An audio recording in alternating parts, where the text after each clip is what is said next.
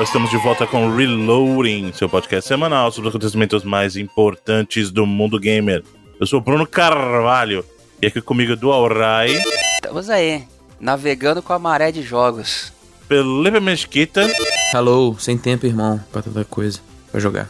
E Rodrigo Cunha. Me arrisquei no Lost Ark essa semana aí. Ó. Oh. Foi legal. O campeão do Steam. É, o jogo é bom, viu? Eu vou dizer, antes de partir para as notícias da semana, que tem muita gente elogiando mesmo. Eu quase tentei experimentar, mas. Eu acho que você vai que gostar, Bruno. Eu acho que você vai gostar, de verdade. Porque ele tem uns bagulho muito louco. Ele tem mecha no meio, ele tem uns bagulho da hora aí que eu tô ligado, hein? Tô ligado. Eu fiquei impressionado com a quantidade de personalização que você pode fazer no começo. Ele não bateu o recorde do Steam, tá gente falando pra From botar pra From pra Amazon botar mais servidor, a galera é, tá tem que ser, né? Porque, por exemplo, eu não consegui criar no mesmo servidor com meus amigos.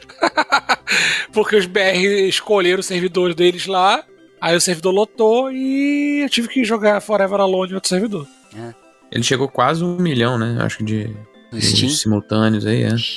E qual o modelo dele? Free to play que você vai gastar dentro do aí, jogo, né? E ele, ele tem um puta benefício a ponto dele no ocidente, que é um jogo que já existia, né, muitos anos em outros mercados, então tipo assim, ele saiu aqui tendo sendo mudado e peteado e, e refinado durante três anos, eu acho, lá no mercado da Coreia. É, quando ele veio pra cá, ele já veio muito completo, né? Acho que por isso a galera abraçou forte, assim. o jogo é bom, cara. O jogo é bom também. Gostoso de jogar, bonito. Eu fiquei surpreso. Muito bem, então vamos para as notícias da semana. Bom, vamos fazer um follow-up de uma notícia aí da, das semanas anteriores. Acho que a gente até chegou a comentar na semana passada, ou foi no anterior, sobre o processo da Capcom, que aquela artista tinha movido contra a Capcom do uso de imagens lá do, do conteúdo dela, do livro, né? Tanto o livro quanto o CD digital que acompanhava o livro. Que eles acabaram entrando num acordo, não foi divulgado valores, mas a Capcom perdeu, teve que pagar. Tem jeito, né? Jude Jurassic. E ela, Isso. na época, ela tava pedindo 12 milhões, que a gente achou pouco. E de fato, eu acho pouco. não sei quanto eles acertaram, mas entraram em acordo. Pra e quem aí? não se lembra, era a mulher lá que a Capcom roubou metade das artes dos jogos do. Resident, Devil May Cry, tudo vem de da lá. Da época do GameCube lá, do livro de fotos dela. Né? É, convenhamos que ela tá recebendo pelo trabalho que ela já fez, né? Como é justo. Exato. é justo, né? Exatamente. Né? Não, é, ela em tá teoria estão dela, pagando totalmente. licenciamento só agora. É. Exato, eles estão pagando re é, retroativo que já deveriam ter pago faz tempo, né? Ô, te falar que hoje em dia isso aí tá bem mais valorizado que antigamente, hein? O dinheiro deve ter sido bom, comparado é, com o que ela ganharia na época. É, não sei, né? Vamos ver. Não, a gente não sabe dos valores aí, mas eu acho que não foi, assim, não foi pouca coisa, não. Foi pouca coisa, não. Mas a dona Capcom parece que não aprende, mano. Tem, tem gente assim, tem gente que aprende, tem gente que não aprende. Porque todo mundo. A gente vai falar, claro, com mais detalhes disso, mas a Capcom anunciou Street Fighter 6 e botou um logo zoado. Para começar, o logo nem é da hora. O problema é esse. Sim. O logo por si só nem é legal. O logo do Street Fighter 6 é uma coisa mais das coisas mais genéricas que eu já vi.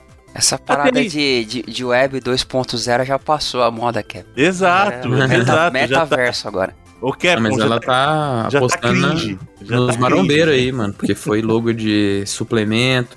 E aí ela foi, divulgou, todo mundo justamente fez essas comparações, até o ponto em que descobriram a origem desse logo que era simplesmente uma imagem do Adobe Stock Photo.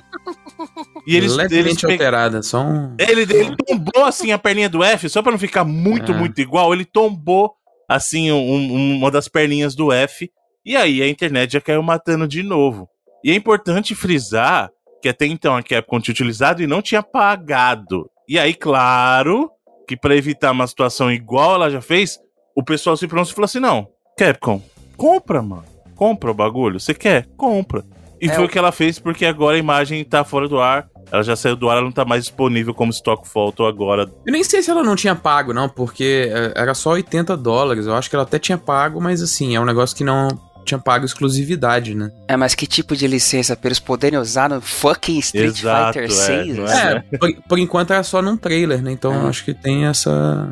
E todo é. mundo veio falando aí, eu, eu postei falando que eu achei bizarro Não, nem por causa da parada do Stock Fora, mas porque eles mudaram totalmente a identidade visual, né? Eles sempre vinham mudando cada vez que você tinha um numerado ali, mas mudou hum. totalmente, perdeu aquele esquema de cores clássicos ali, no do amarelo pelo vermelho, né? Passando laranja, aquela parada daquelas letras mais. É, menos retonas, igual botaram aí e tal. E, e a galera fala, ah, pode ser que seja algo provisório, né? Não sei se esse. É, eu acho muito essa situação bizarra eles vão acabar mudando ou não, né? É, e tem mais. Isso aí, eu, eu, concordo com o que você tá falando, Felipe. E isso faz parte, inclusive, de onde eu imagino que eles estejam indo, porque é que a gente vai entrar no território do vídeo, mas. Fala, é... meu filho. Tá proibido, não. Não, porque no conteúdo do vídeo eles mostram, na teoria, quem seriam os protagonistas para essa próxima leva de Street Fighter. É, o Ryu é o Gostoso Ryu... e o Luke lá, né? Isso, então. E o Luke, o pessoal da Capcom já tinha informado que era a direção que eles enxergavam o Street Fighter indo na frente, quando é. eles introduziram o personagem. Ele foi o último personagem introduzido lá De no DLC, Street Fighter V. Genericaço, né? tinha um moveset então, bacaninho. Só que o que eles falaram era justamente isso, que eles queriam nessa direção. Então você percebe que ele é um cara mais de das artes marciais mistas, ele tem muito golpe tirado diretamente de UFC e o escambau e tal. Então, eles já estavam dando uma indicação que assim, a gente quer um estilo de jogo diferente. Você percebe que ele é um estilo já mais agressivo, tanto que ele, por exemplo, personagem de Street Fighter, quando dá golpe, vamos por Ryu, ele dá o golpe parado no lugar. O Luke, ele avança toda vez que ele dá um golpe, entendeu? Tipo, é um, é um estilo de jogo mais agressivo que eles estão percebendo que foi o que aconteceu muito com o Street Fighter também. O 5, né? Principalmente. É, é e eles, desde a saída do Ono lá, eles estavam nessa de mudar a direção do jogo e tal. É, então esse logo meio que reflete isso, porque o logo é, é tudo que a gente falou, ó, é coisa de academia, é coisa de crossfit, é a geração atual, blá blá blá. Então é isso, é meio que eu enxergo que eles estão fazendo esse movimento propositadamente mesmo para tentar meio que atrair essa vibe nova. Não sei se eles vão trazer a, galera nova, mas a vibe nova, a, a, vibe dessa geração eles querem abraçar, entendeu? Só que, de novo, o logo não é dessa geração mais, já foi, já passou já. Né? E foi pego do stock photo lá do Adobe. Eles fazem milhares desses também, né? Os designers lá. Né? Então a cara que foi uma pessoa só que pegou pra fazer essa parada, não tem assim? Ah, com certeza. Certeza, mano. É, certeza. certeza. deixa, deixa eu só falar uma coisa. Mesmo que eles tivessem pago os 80 dólares, isso não. E isso é importante, eu sei porque eu, isso a, a, aconteceu comigo, inclusive. Imagem de estoque nem sempre tem liberação para uso comercial. Então, por exemplo, se eles é. usassem no trailer só, vamos por assim, ó, isso aqui a gente usou como fonte no trailer, ou um, um logo no trailer, beleza. Agora, se isso aí for o novo logo do Street Fighter e for vendido como produto, eles não podem usar. É, você não, não pode dar usar. a cara do Street Fighter com o logo que você não pagou a licença, desse tipo de licença, né? Isso, são duas então, coisas diferentes. São duas coisas, exatamente. Então, por exemplo, tem vários serviços aí que você, por exemplo, é, paga um valor X para ter uma música, para ter um logo, só que é para uso, vamos supor, em vídeo, para uso em material de divulgação, não pode ser para uso comercial o valor para uso comercial é diferente, gente. E principalmente um valor de exclusividade, porque senão imagina o tanto de, de Street Fighter Academia que aparecer por aí, aparecer suplemento Street Fighter, entendeu? Então é, é são coisas diferentes, licenciamentos diferentes, viu? Pô, e vamos ser sinceros, o, o, o, logo é feio, né, cara? É, é feio, é muito feio, cara, nada a ver. E eu acho que eles pensaram muito na iconização dele, porque a gente tá vendo uma época da web ultra celular, né? Essas monte de tabela tal. E esse logo me parece fácil você colocar ele no, no, no pequenininho, sabe? Pra, pra usar no, num template mais é, é, focado no mobile, essas coisas. Então, e aqueles os logos antigos do Street Fighter realmente talvez fossem mais difíceis de você adaptar. Só que os logos antigos eram muito mais bonitos e tinham muito mais presença. Esse novo tá ultra genérico. Ultra, ultra, ultra. É.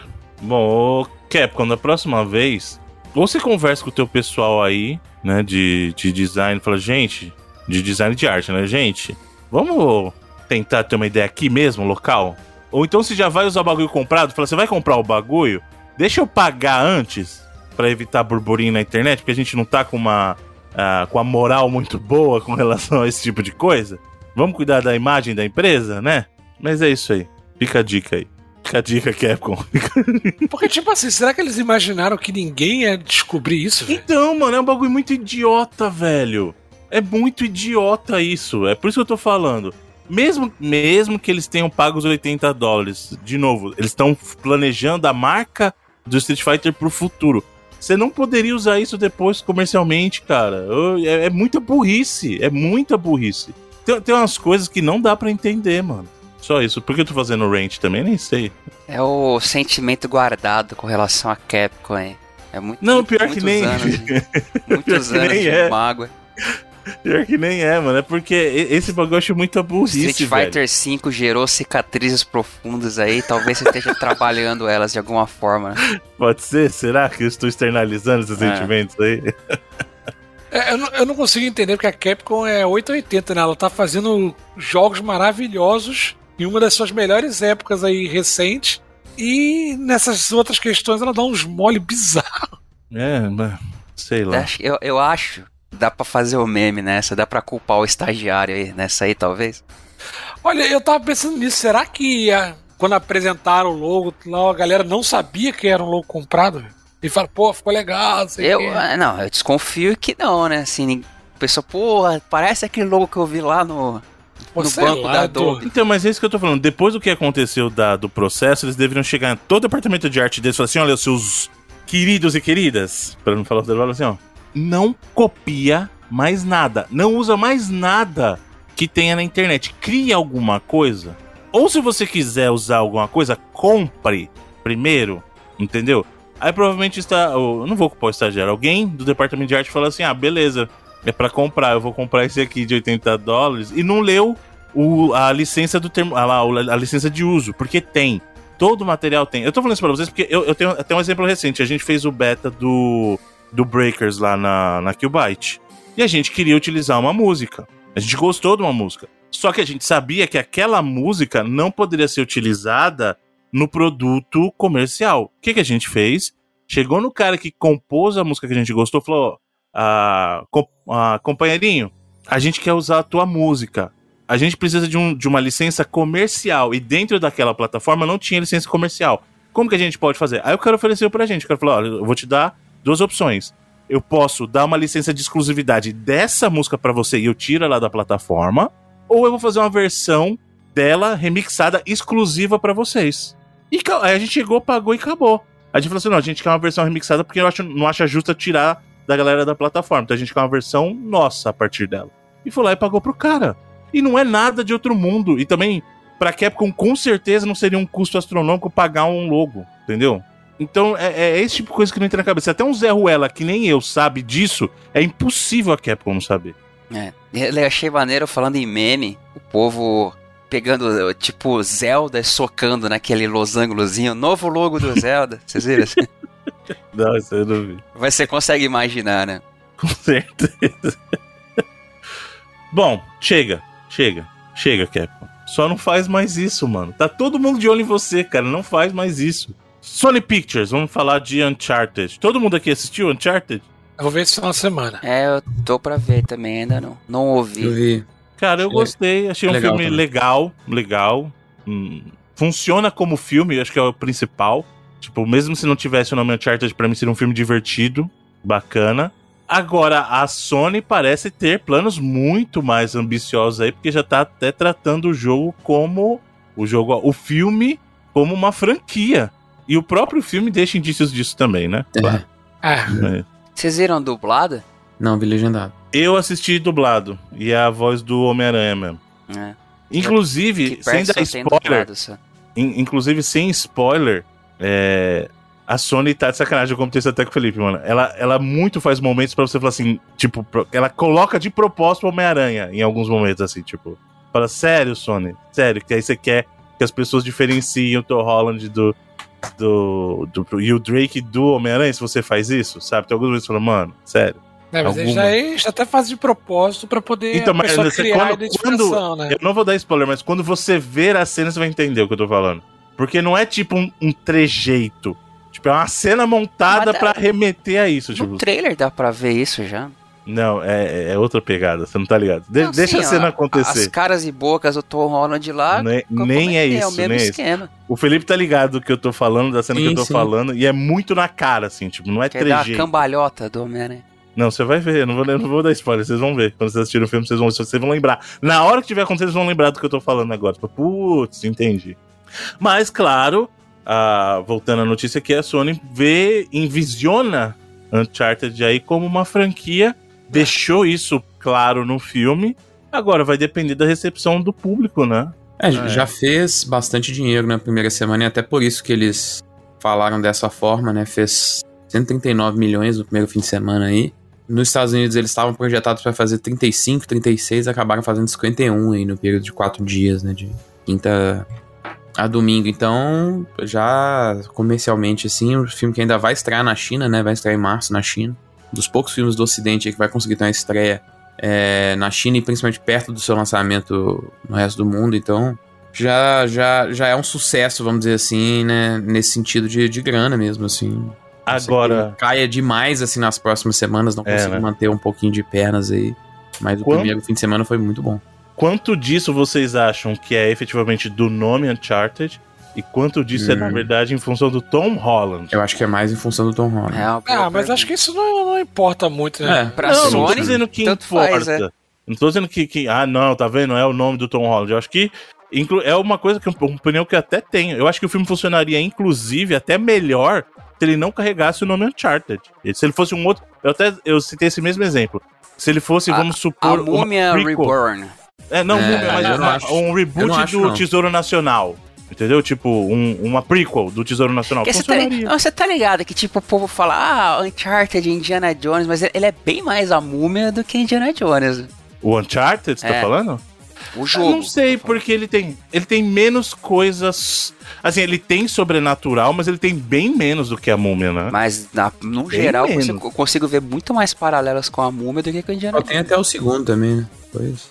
Terceiro é, meio então. ambíguo e depois não tem mais nada. Exato, eles meio que dropam. O, o Uncharted começou com aquela coisa do, dos zumbis nazistas e tal, aí. Não, meio que ele vai falo, dropando não falo no decorrer. Não só sobre o sobrenatural, não. O, o Drake é muito mais o Braden Fraser lá do que o Indiana Jones. Isso ele é mesmo.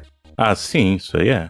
Mas assim, eu não, eu não concordo com o não. Eu acho que sem o, algumas coisas de Uncharted aí, eu, eu teria gostado menos, com certeza. Algum, a parte do que eu gostei foi muito sim o, as piscadinhas pros jogos, assim, que tem, tem muitos momentos que são retirados diretos dos jogos, assim, para botar no, no, no filme. De vários jogos diferentes. Então, mas se tivesse outro nome, tivesse esses momentos ainda, você não falei, ah, eu vi isso aí que você fez, foi do Uncharted, hein? Não, não, não teria a mesma, o mesmo impacto em mim, não. E a gente já tinha cantado essa bola que talvez a escolha do Tom Holland e do Mark Wahlberg fosse para poder criar uma franquia mesmo, né? Que eles vão envelhecer junto com os personagens. É, mas assim, pro Tom Holland envelhecer e ficar na, na idade do Drake, até no primeiro, é uns 10 anos, porra. 10 Ué. nada. Eu acho que o Tom Holland, pra ficar pegada a Drake, ele vai lá uns 20, 30. Pegar mano. a pegada Drake do 1 que eu tô falando. Assim. O moleque não vai envelhecer, vocês vão ver daqui não, a 10 anos ele vai estar com essa cara, mano. Gente, ele não, não vai envelhecer. Problema, não. O Tom, o Tom né, Holland, né, ele, ele, cara, e pior que eu sofro um pouco desse problema. Eu acho que ele é aquele tipo de pessoa que Tipo, ele, ele tem essa cara de moleque, ele vai ficar com essa cara de moleque até beirar os 40 anos. Aí do nada ele vai virar um hobbit, assim, tá ligado? É. Sabe, um ótimo exemplo, o, o Ralph Macchio, o Ralph Macchio lá do Karate Kid. Ó a cara que ele tem hoje. E ó, se liga, você que assistiu, Edu, você tá ligado que o Ralph Macchio é mais velho que o ator que faz o Terry Silver, lá sim, da, da sim, quarta sim. temporada? Ele tinha cara e de... Olha, ele tinha cara de moleque, mas não, Karate Kid, mas ele já era bem mais velhinho, assim. É, tipo não. malhação. Então você vê, cara, o Tom Holland vai ser essa pegada, mano. O Tom Holland com 30, 40 anos vai estar tá com essa cara, mano. Aí como é que você vai justificar isso? Moleque nem com barba, mano. Não vai nem ter barba. Com 40 anos. Não tô dizendo que é ruim também, porque eu acho que ele é muito louco você ficar parecendo jovem aí para sempre, mas não, não vai é, ajudar, né? Eu só acho que ele não precisa envelhecer igual o jogo. Ele não precisa ficar igual o Drake de verdade, mas ele vai envelhecer, isso é fato. Não, ele então... vai envelhecer no sentido de o tempo vai passar. Exato, mas, é mas, é isso, Bruno. Não, mas o tempo passar não quer dizer que ele vai envelhecer fisicamente, é diferente, né? Entendeu? Visualmente não vai aparecer, não vai aparecer tanto a passagem dos anos. É o que eu acredito com base no que eu vejo dele, assim. Posso estar errado? Posso estar errado. Mas nós temos casos da vida, de, da vida real, principalmente em certas etnias. Por exemplo, a gente sabe muito bem que asiáticos, é, pessoas de origem africana, por exemplo, justamente pela formação da pele, tem tendência. É, tem, uma, pele bem menor que a nossa, vamos, vamos dizer assim. Né? Exato, né? é, mas é verdade. É muito melhor que a nossa. Então a tendência deles é aquela aparência jovial perdurar muito mais. Tem um meme lá da, da, da mocinha japonesa. Acho que é um quadrinho que é tipo até tanta idade assim, a, parece aquelas personagens de, de anime, aí do nada vira aquela senhorinha curvadinha Exato, assim, tio. tá ligado? É muito, é muito tempo, assim, com a pele bem jovial. É- essa- de novo, essa- essas peles têm, digamos assim, uma, uma formação muito melhor que a nossa. E é muito mais. Como é que eu vou dizer assim? Não é preparada para a passagem do tempo, mas elas são mais resistentes, entendeu? Então eu acho que o Tom Holland possa, possa ter uma boa formação cutânea, digamos assim. Uma boa cutis. Que vai segurar um tempo o envelhecimento dele aí, mano. Ô, deixa eu É, fazer não, uma pergunta essa pra essa você. parada de, de, ah, ele vai envelhecer e chegar, não, não vai, não vai. Não, não vai. Ele é outro personagem, é outro Drake, não tem. Então, eu não enxergo ele chegando. Inclusive, da no mesma Drake, forma né? que o, o Mark Wahlberg é um Sully bem diferente dos, dos jogos. né? Sim, sim. Pô, mas o Sully faz falta do bigodinho, viu? Podia ter um bigodinho Mas ali. não viu? tem, faz falta, apareceu não. no trailer até. É, tem no final. Tem no trailer, sim. É. É que eu não vi todos os trailers. A gente falou aqui, Cunha. Eu já esqueci. Vocês acharam corrido? Sim, mas é, não tem como, né? É, porque a galera reclamou disso. Eu, falei, eu pensei assim, eu ainda não vi, né? Vou ver, como falei, ainda vou ver. Mas eu pensei, pô, galera, não é um jogo de 10 horas, né? É, então, mas É um filme de aí dois, né? eu acho que dá pra fazer melhor, assim. É, eu, eu penso, por exemplo, o próprio Uncharted 1, o jogo, ele não é tão... A gente chama de globetrotting, né? Não vai em tantos lugares do mundo diferentes, Eu- assim, toda eu hora. acho- Exato. Cara, eu acho que de história, coisa fechadinha assim, se pau, eu gosto mais do primeiro do que dos outros, cara. Ele tem mais é bem- cara de filme em sessão da tarde do que todos os outros, assim. Com certeza, ele é um lugar bem mais focado numa região só. É. Termina Esse aqui, lá ele tem- com o ele tem- esqueminha. Ga- Cara, é muito anos 80, assim, o esquema que termina o. Sim, sim. Esse aqui eles vão pra três continentes diferentes em duas horas, né? Então, assim. É. E não é o que você falou, não precisa. Às vezes você pode ser, É. ter uma história mais contida, só que a gente viu que é realmente da, é o mote do- dos filmes, né, cara? É, os, jo- Cara, os jogos têm esse luxo, né? De serem muito maiores e tal. Uhum. Mas, é, pô, dá pra você pensar nisso pro filme também. Então, o próprio é um filme dos do pontos que eu, Aquaman que eu concordo sofreu que ele é bem disso. corrido, sim. O filme do Aquaman lá da DC, o primeiro, eu gosto, mas ele É sofreu bom, disso. né? Tipo, ele, ele ficou passeando e nem precisava. Era mano, tipo um Uncharted passeando. na água, assim. né? É. Exato, é. Bom, aí falando também de propriedades intelectuais, mas lá do outro lado, muita gente ficou chateada aí porque os produtores aí disseram que no show, no, no seriado do Halo, vai aparecer sim o rosto do Master Chief. Cara, tem. Isso foi a primeira coisa que me fez ficar afim de ver esse, esse, essa série aí, pô. Se Então- eu passei igualzinho o jogo e não ter. Pô, legal, É, agora aí eu é tenho uma tá. razão pra ver. Então, mas aí é que tá, pra mim é totalmente indiferente. Eu não sou a pessoa que, ai meu Deus, quem está por baixo do capacete? É você, o jogo tá em primeira pessoa, caramba, é É você. o, é, o, é o guarda bigodudo lá do Orange is the New Black. É, exato. A gente já sabe quem que tá, né? Não tem nem mistério, né? Mas, mano, eu quero ver o que, eles vão inventar de tirar a capacete dele, entendeu? Eu quero ver. o- É uma coisa diferente, pelo menos, assim. Eu acho. Cara, mas aí é que tá, por exemplo, vai ficar igual o bagulho lá do. Algo feio. Do Boba Fett, exatamente. Tá, olha, quem será que tá embaixo do capacete? Tirou, tá. E, sabe? Tá, e aí, mano? É, sei pode lá. ser que seja. Que não E seja. também o, algo- o do Boba Fett, depois que ele tirou, ele não coloca mais também, né? Não, mas o É, Boba. Fett, o Boba Fett, o capacete, o, a cara dele, todo mundo sabe como é desde o ataque dos clones, porra. Sim. Tem. O, o, o esquema que foi estranho foi o do Mandaloriano, né? Oh, nós temos essa ordem que não tira o capacete pra ninguém, não sei o que. O cara, porra, a loucura, a Minha vontade de tirar, de tirar aquela porra, cara, não se aguenta, né, velho? É, Mas eu- então tipo é assim, que pode ser que. te motivar a assistir. Agora é isso que tava faltando pra Pode você, ser que então, revele e não tenha nada demais, assim, né? Que é provavelmente que vai acontecer, mas, mano, pelo menos eles estão fazendo algo diferente aí. Mas a galera do jogo não vai ficar chateada, hein? Faz o jogo? Não, a galera que joga o jogo. Não, então, por isso que eu falei, tem uma galera que tá meio chateada por causa disso. Ai, a essência do Tiff, não sei o que, não sei o que. Não, não. Caralho. Cara, eu imagino a cara faz, do Master Chief tipo o George Carlin, assim, tá ligado? Eu nunca imaginei a cara dele. Não, a cara dele pra mim é o capacete. Por isso É, então, interessante. mano, por isso que eu tô falando. Não tem. Eu o, o, o que seria legal se ele tivesse uma baita de uma cicatriz, assim, tipo, um- uma baita de uma cicatriz fora a fora, assim, do rosto em diagonal. Entendeu? Ele Tem uma tatuagem da Cortana na cara. Não, sabe o que, que ele tem? Ele tem a, a lagrimazinha assim no canto do olho, que ele puxou, puxou uma cana assim. a lagrimazinha assim. E tem dois dentes faltando na frente, assim.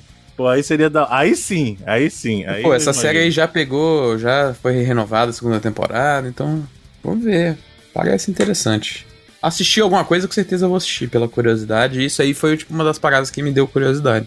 É, pra mim é simplesmente indiferente, real, assim. Ah, e aí também. Que, que a gente tem? Acabou de, de notícia de, de filminho, né? Tem muita coisa falando, não. A única notícia que tem de alguma coisa relacionada a filminhos aí é Guardiões da Galáxia aí, que o pessoal da, da Square admitiu aí que não rendeu também quanto eles esperavam, né? Mas que eles têm planos aí para tentar dar um boost nisso aí. Né? Meio que meio que eu já falei, né? Tipo, é, eu acho que eles não conseguiram vender tão bem a ideia do jogo. Quem jogou, quem jogou falou que gostou. Não, mas o problema crítica é, é extremamente favorável, Bruno. Então, Acabou mas é de ganhar um é. DICE ontem, mais um prêmio aí de narrativa. Então, mas o ponto bizarro, é né? esse. O ponto é esse. Não adianta quem jogar falar que Sim. gostou. Mas é foda também, pô. Qual jogo do ocidente que a Square Enix não meteu pau aí nos últimos 10 anos? É foda, os caras não tem... Sei lá, mano. Sei lá se é birra às vezes também. Não tem um jogo que veio do ocidente que os caras falaram, ah, esse jogo aí não, não fez o tanto que a gente queria e tal.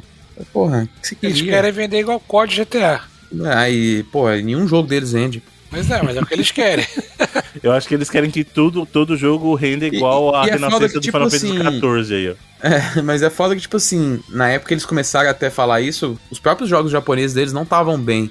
Parada que nos últimos anos eles acertaram bem com alguns aí, né? O 7 Remake, muito bem. O 14, né, no caso também. É, o próprio 15 vendeu ok, assim, bastante, mas aí, putz.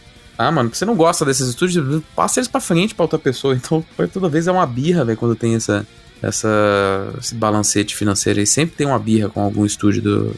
Ano passado falaram mal da, da Crystal Dynamics, a própria Square Enix falando mal do seu próprio estúdio. Sabe? É, esse, esse caso foi muito bizarro, mano. Esse ah, foi... o estúdio não entregou o que era necessário no Avengers. Porra.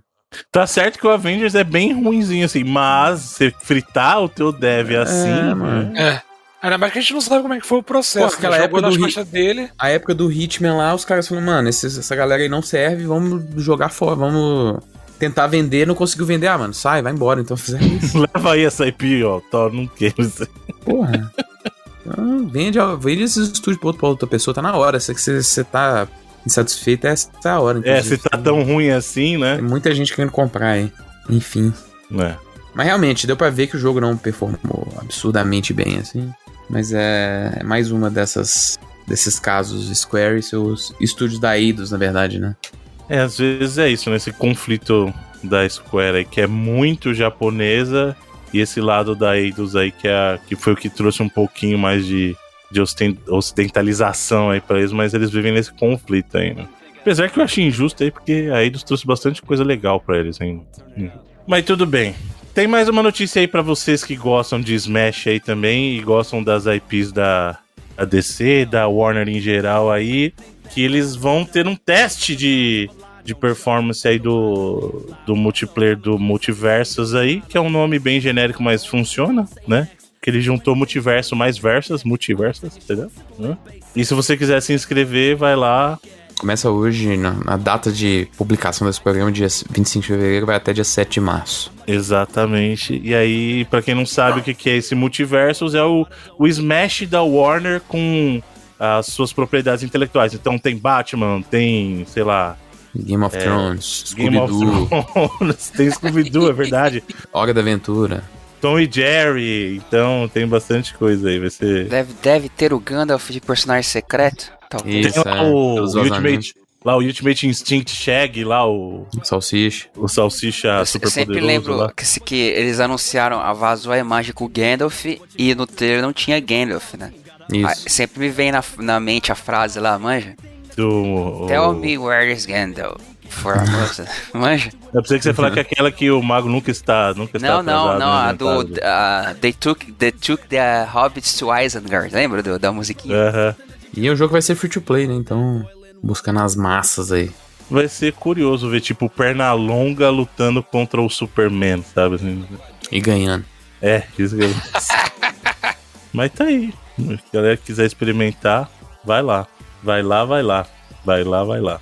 E temos uma notícia muito triste pra galera fã da Bethesda aí. Ou não, né? Ou não, pode ser vai, liberdade. Mas a Bethesda aí vai encerrar os seus serviços de específicos de launcher e vai disponibilizar os seus jogos na Steam. O que é bom pra galera de PC, né? Menos um, um launcher aí pra se preocupar. Apesar que eu não sei se o do Bethesda é suportado no GOG Galaxy, eu acho que não, né? O da Bethesda? Não, não sei. Eu acho que não. Eu, eu, que, que eu me lembro, não. Aliás, tá aí, ó, uma boa sugestão. Você que tem jogo em tudo quanto é launcher separado, GOG Galaxy aí, que ajuda É, mas bastante. É, meio- é meio ruim, né? É ruim que tem que ficar sincronizando. Ele perde toda hora o É, sincronismo, perde aí tem que ficar hora. revalidando. Isso no, é no- ruim, mano. no, no campo das ideias, assim, é muito bom. Quando você consegue sincronizar tudo uma vez, é, é- é ótimo. Aí É você vai voltar uma semana é. depois, aí já, um já saiu fora. Exato, isso aí toda hora tem que ficar conectando de novo, é verdade, isso aí é verdade não. Mas tá aí pra galera, mais jogo aparecendo na, na Steam aí, principalmente o catálogo da Bethesda e lembrando que É, o, o que vai acontecer é que eles vão aposentar o launcher da- deles, que eles usam há uns anos aí no PC e vai mover Uhum. pro Steam. Pergunta: com os jogos da Microsoft vendendo pra caramba no Steam, você acha que partiu deles? Talvez. eu acho que tem uma influência Uhum. sim. É, eles são donos da parada agora, né? É, agora Pois eles é. têm totalmente sob a influência aí, né? Pois deve ter olhado, meu irmão. Olha como é que tá vendendo nossos jogos aqui mesmo no Game É, Pass. no- na época do, do Fallout, no- não sei qual jogo que deu uma polêmica, porque só tinha nesse launcher só. Eu acho que já foi o 76, não? Mas depois ele veio pra Steam também. É. Ah, então nem faz falta, né? Ainda bem. Não. Ainda bem que limitou o dano. Mas se bem que o 76 me, me parece que recuperou-se razoavelmente aí. É, então, eles lançaram campanhazinha, assim, É. parece que tá. Deu Depois do recuperada boa, né? lançamento, ele acabou ganhando um novo fôlego aí com as atualizações, né? É, mas a Bethesda vai. Diz que, que você. Quem tem coisas no launcher lá vai mover tudo e vai pro Steam. Eu lembro que quando eu queria jogar. Testar Fallout Shelter no PC, tive que baixar essa porra desse launcher da Bethesda, instalar esse negócio. Bom, mas tá aí, isso não, não será mais necessário, estamos livres. Vai precisar do launcher da Steam só agora. Que é o próprio Steam, né? Então. Bom, em outra notícia aí curiosa envolvendo grandes empresas aí, Knockout City não será mais publicado pela EA. A desenvolvedora aí, a Villain Studios decidiu que vai é, ser a própria publicadora do jogo aí e o jogo vai ser free to play. Eles vão. Como é que é? Caraca, me deu branco total. Como é que era o nome do futebol de carro lá? Rocket League. No Rocket É, League. eles vão Rocket o negócio. Zaga. né? Ah, é pra- Até esse- já- faz sentido pra esse jogo, né? E tipo assim, e a- o formato de antes, acho que não foi nem algo tão nocivo, porque ele aconteceu exatamente porque a EA era. Ele era um daqueles programas da EA Originals lá, né? Uhum. O próprio It Takes Two, é, Lost in Random, a gente teve no ano passado também. Então é. Pô, a grana de financiamento, de tudo, de marketing, eles conseguiram, daí agora, sei lá, às vezes o contrato do Bill aí acabou de alguma forma, alguma coisa, e passam a tomar a rédea. Eu acho que é bom pra eles, assim. Foi bom o acordo de antes e é bom agora também. E, e ele é um jogo multiplayer, então. e- é legalzinho assim a ideia, né? do- da queimada na cidade. Não sei se chegaram Ele a jogar. funciona até bem, eu joguei numa época, é, ele teve de graça, né? Agora tá total de graça. É gostoso. Então, cara, aí é que tá. Esse tipo de jogo, ele, eu não ah, eu não sei se sobrevive num, numa, num pago, cara. A gente tem tanto modelo. E esse é o problema. Você tá concorrendo com um monte de jogo que é free to play e você lançar um jogo desse modelo pago, você tem que ter muito poder de convencimento pra trazer a galera. ele fez até um, jogo, um sabe? certo sucesso no passado. É, no, no seu lançamento, assim. In- Inclusive, ele teve períodos gratuitos diferentes aí em todas as plataformas. Eu acho que com certeza ajudaram. Teve no Game Pass há um bom tempo aí já, né? No EA Play e tal. Uhum. Então é, é, Eu acho que. Tipo assim, não foi um fracasso na época que ele não era de graça. ele- mas aí agora ele tem um potencial de de fato crescer mais aí. Porque ele com certeza. Da met... Ele foi lançado, se não me engano, um pouquinho antes do meio do ano. E eu não. Não sei se durou a conversa nele até o final ali muito forte, não. Mas agora pode dar aquela crescida de novo. Tudo bem. Tá muito calor aí? Sim. Tá bastante. Aqui na sala não exatamente, mas lá fora tá infernal. É. É, né? Aqui no Rio resolveu ficar quente também. Porque nós temos um movimento da dona Nintendo. Um Ué? movimento que não é tão comum a gente ver. A gente vê muito mais esse tipo de movimento das concorrentes aí. Mas a dona Nintendo aí adquiriu o estúdio SRD, que ajudou ela com títulos clássicos como o Donkey Kong original, a gente tá falando, e o primeiro e o Super Mario Bros. aí. É, é mais uma formalidade, assim, né? Porque é um. É, um é, tipo, estúdio... é tipo a Sony comprando a Blue Point, assim. Hum, é bem menos ainda. Bem é menos tipo, até. Acho que não tem nem como. Não tem nem como comparar, porque a forma com que a Nintendo trabalha com várias é, empresas aí, né, tão perto, é algo que, tipo assim, as outras empresas não nunca fizeram algo desse tipo, igual ela tinha, por exemplo, com a própria PSRD, é uma, uma parceria que os, os únicos softwares que os caras trabalharam que não eram da Nintendo era tipo aquele software de edutainment, tá ligado? Aquele software para educação, para computador, assim. Então, o único trabalho de jogo, basicamente, que os caras tiveram em 40 anos foram todos com a Nintendo, assim. E é um estúdio, entre aspas, gigantes, porque os caras já trabalhavam dentro da, das instalações da Nintendo em Kyoto, assim, né? Então é. E parece que é mais uma, uma formalidade mesmo, como eu falei. Pra não correr risco, tem gente falando que o. Pô, eu esqueço o nome do presidente da SRD, que é um cara clássico da, da, da Nintendo aí também. É... Ele pode estar se aposentando, porque ele já está mais dos seus 60 lá. No Japão é muito comum, né? Pessoa realmente aposentar nessa, é, nessa época aí. Então, pô, já que o cara vai aposentar, vamos comprar dele, a empresa dele aí. E é uma, de, uma, uma transação de 50 milhões de ienes, eu acho, dá mais, um pouco menos de 500 mil dólares, sabe? Uma transação bem pequena, até. Então, como eu falei, parece mais que é uma, uma formalidade. Já, essa galera que já é basicamente um estúdio que só trabalha pra gente, vamos pagar aqui o, o, o dono desse, desse grupo para que ele de fato seja só nosso. Assim. É meio uma pegada que nem o Hall Lab, assim, né? Tipo, é um estúdio independente, mas. É, a Hall Lab tá até muito... fez coisas fora, assim, né? Uma, uma, outra, muito raramente.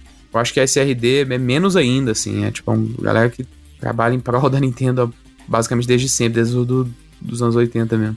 É, e o trabalho mais recente deles daí foi o Garrett lá, o Garrett Builder, né? Eles trabalharam também, é. Eles colaboram muito com as outras divisões, né, da, do R&D da Nintendo lá. É o Game Builder Garage, não é? Não, não chega, a ser, não chega a ser nem tipo uma Intelligent Systems, assim, é bem menos até. É, é. Mas é aquilo, né? No, no momento que você tá aí, talvez por conta dessa parada da, da, da aposentadoria, é, pode ter sido é, essa razão aí, né? É o, o nome dele aqui, ó, que vejo, tô, tô abrindo no... Toshihiko Nakago, que é o, o presidente aí. É da, que, que da aproveite a, a aposentadoria. É. Foi uma empresa fundada em 79, tá ligado? Tipo assim. E basicamente desde então os caras trabalharam com a Nintendo. Esse maluco aí deve estar tá lá desde o começo, né? Sim, sim. Ele era. Na, eles falavam que, tipo, na época ele era um dos pilares, assim, de desenvolvimento da, da Nintendo mesmo. Mesmo não sendo um cara totalmente da Nintendo, né? Mas porque é, ele era muito sentido. importante desde sempre. Isso que você falou faz muito sentido mesmo, Felipe, porque vai saber o que a empresa vai fazer, né, com, com a aposentadoria do, da pessoa que manda lá, né? Isso, e até uma forma, por exemplo, ele é o cara que ele é o, ele é o presidente e o, o, o diretor da empresa representando todos os negócios Nintendo e é um cara que sempre trabalhou em jogos Nintendo lá dentro também. E aí, é... Pô, ele aposenta, quem que vai tomar o controle? Pô, se, se você já tá oficialmente integrado, comprado, então é a Nintendo que toma o controle, não precisa nem ter essa, essa ponte. Porque devia ter algumas pontes legais e burocráticas que ele tinha que intervir para para negócios entre os dois ali, né? Tem essa figura, pô, você, você, joga na mão da Nintendo, basicamente nada muda ali. Mas vamos ver, é uma especulação, né, esse negócio da aposentadoria, não é uma, é uma confirmação de nada ainda. É, é, que, é que faz sentido. é. Bom, seguindo em frente aqui, falando com o microfone ligado agora. o ouvinte não percebeu. Numa notícia que é mais. É, que é mais uma curiosidade do que uma notícia, mas eu achei bem estranho, cara. Mas assim, Warzone agora vai dar um boost de defesa para os jogadores que tiveram uma partida com os cheaters, né? Em teoria, o sistema vai detectar que alguém ali tá roubando e aí, como punição, entre aspas, ele vai tirar a possibilidade desse, é, desse cara que tá roubando infligir dano crítico nos outros jogadores, dando um boost de defesa para eles. Não é mais fácil só quicar o cara? Se você detectou que ele já tá com o jogo modificado, não é só mais fácil quicar o cara? Às vezes é é vingança. É, é punição, exatamente. cara, não é? é? é? Mas aí vamos supor, se o cara tá roubando aí. E, e, e pra estudar o dado de cheater também, pra lutar contra. É igual a gente vê nos filmes que a pessoa fica segurando o sequestrador na linha para detectar de onde tá vindo a ligação. Tipo é isso? isso? Você fica enrolando o cara? É. Ah, então, fala mais, é isso. fica aqui mais um pouquinho para entender como é que você funciona. Ô, que eu tava vendo dados que os caras pegam de gente, cara, que. Eu não consigo entender o cara que entra no multiplayer, tipo, pra roubar, assim. É... Eu também não consigo, cara. Isso não passa na minha cabeça. É tipo... muita. É muito espírito de porco, cara. A diversão dele é só vencer, não importa como. É. Então, é por isso que eu sou assim com o jogo competitivo, sabe? Porque aí isso sobe pra cabeça das pessoas, mano. Você tira a diversão do jogo em favor de vencer. Eu não, preciso pensa no problema vencer. psicológico desse cidadão. É que essa passa a ser a diversão do cara, Bruno. É. Só que, pra mim, assim, na minha cabeça, não, não faz o menor sentido. Cara, por isso que as pessoas ficam muito putas comigo. Igual aquele dia que eu fui jogar o Fortnite, o menino de 12 anos ficou putaço comigo. Eu não ligo se eu tô perdendo. Eu, eu quero me divertir, mano. Aí eu tava lá no Fortnite não sabia construir uma parede. O molequinho de, 18, de 12 anos ficou me xingando lá. Falou, mano, não, eu não tô aqui pra isso. Se você tá, beleza, vai lá ganhar. Eu não tô, cara. Eu tô aqui pra me divertir. Eu sou muito zen, assim, tipo.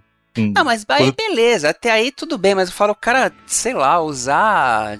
Então, por isso que eu tô falando. Agora, imagina a, a, a cabeça da pessoa que fala assim: não, eu preciso ganhar. Eu preciso ganhar a qualquer custo. Eu preciso ganhar. Entendeu? Tipo, é muito bizarro isso, cara. O cara tá disposto. E que tipo de vitória é essa? Se você sabe que você tá roubando, entendeu?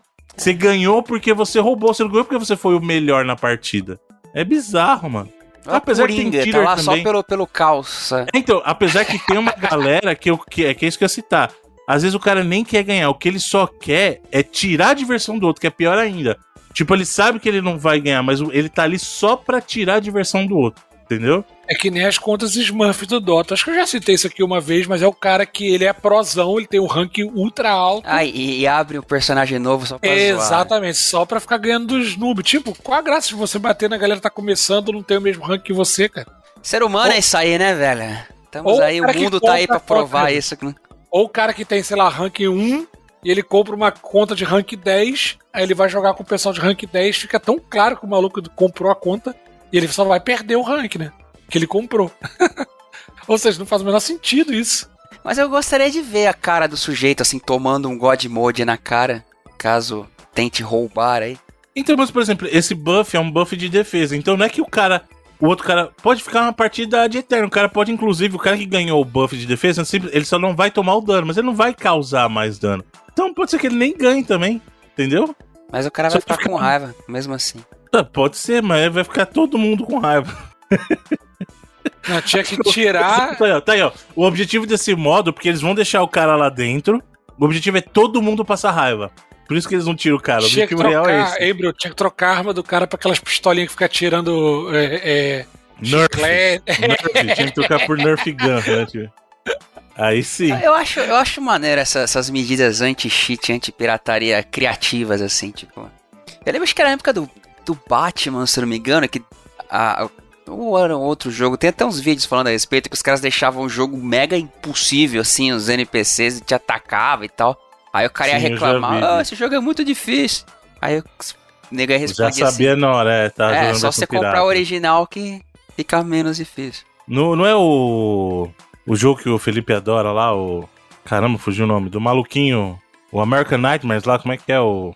Não vem? Alan Wake? O Alan Wake, que a versão pirata ele fica com um, um tapa-olho de pirata. Tem- acho que tinha um negócio desse, né? Mas É, te- tá aí. teve, teve alguns durante a história aí. É Mó barato. Tá O cara, bom. tipo, não volta mais, assim, né? Não, não tem o que, o que argumentar, assim. Aliás, nós falamos de aquisição aqui. Aí tem uma notícia interessante que é uma não notícia. Que é assim, a Ubisoft declarando que a gente gosta da nossa independência, mas a gente avaliaria a possibilidade de uma aquisição, né?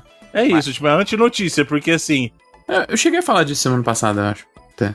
Que tinha É, saído né? no report deles exatamente essa pergunta e falar, ah, a gente, inclusive, foi uma empresa que lutou para ser independente alguns anos atrás, né, contra a Vivendi, mas que hoje, né, visto a situação que a, que a indústria tá, as situações que a própria empresa passou nos últimos tempos aí, os seus próprios escândalos de ambiente tóxico de trabalho, alguns, algumas dificuldades para despachar alguns dos seus jogos, né? Vou lembrar que ela adiou todos os jogos aí dos últimos 3, 4 anos, todos foram adiados aí por tempos bem longos, né? É, às vezes ela, ela tá num momento ali que ela tá um pouco frágil, vamos dizer assim, é, de, de confiança, vamos mesmo com seus é, shareholders, com os fãs, com a indústria no geral, então ela tá num, no, no momento que ela tá um pouco aberta aí mesmo, né? Acho que até por isso que eles falam, ah, a gente consideraria, né? Principalmente com o fato de as aquisições hoje estar tá sendo pagas num preço muito premium, né? É, a gente teve até essa semana aí um pouco dos bastidores da negociação com, da Microsoft com a Activision. A gente, inclusive, a gente ficou sabendo que o Phil Spencer chegou na, na no, no, Bob Kotick na diretoria dias depois daquelas grandes acusações, né? Tá sendo até um pouco criticado aí que o cara pô, usou da, da situação que envolvia o sofrimento de algumas pessoas ali para realmente tentar comprar na baixa uma empresa, mas que mesmo assim a Activision conseguiu subir muito a oferta inicial da Microsoft, né? Para fechar essa aquisição.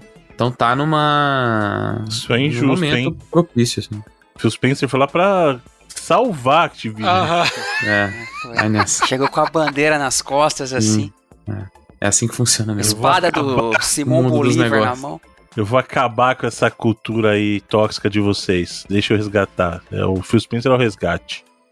É, as pessoas Tem gente, tem gente falando até que isso pode ser um problema para as investigações aí, porque seria o uso de inf- informações aí, é, sei lá, não privilegiadas, mas tipo assim, um- um- usar de, um- de manipulação, né? Caraca, mas privilegiado, o bagulho tava Não é aberto, privile- escancarado pra todo mundo. Mas não era aberto, né? Porque não era algo público, né? Foi algo.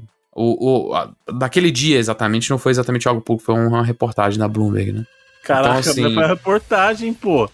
Mas porque, é porque é do jeito que essas. A gente sabe quão bizarro é essas burocráticas, essas ações burocráticas aí que consideram o que, que é legal, o que, que não é, o que, que é público, o que, que não é, né? Então.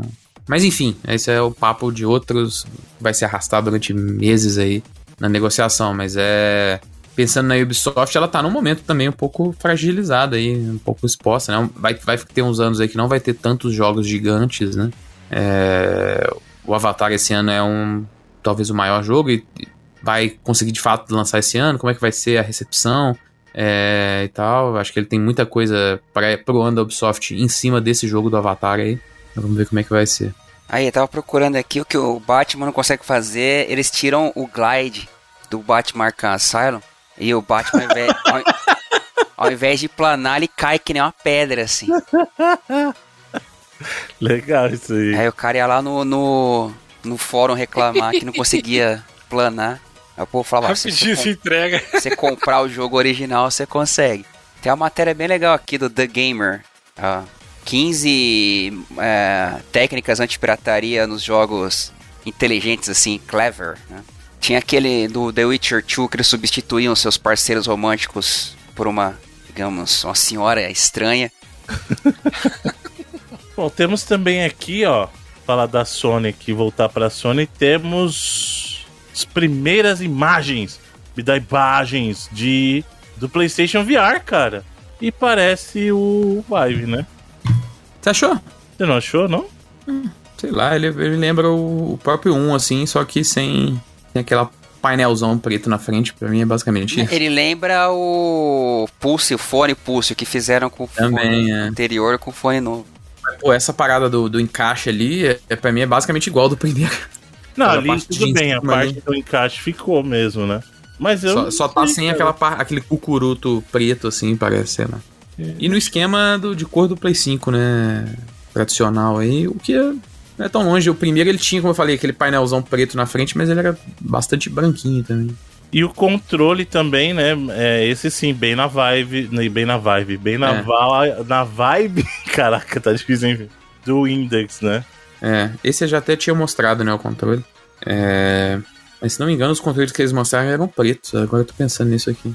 Mas é. Inclusive eles falaram que ele vai ter a- a- aquela mesma texturinha que o Play 5 tem, né? Das Sacred Symbols lá. Vai ter no, no headset e nos controles também. Mas assim. Acho que o, o que mais é interessante disso é realmente quão cedo eles estão mostrando essas coisas, assim. Sabe? De- no ponto de parecer que eles realmente querem lançar esse headset esse ano. que eu acho loucura total. Eu acho que o ponto é.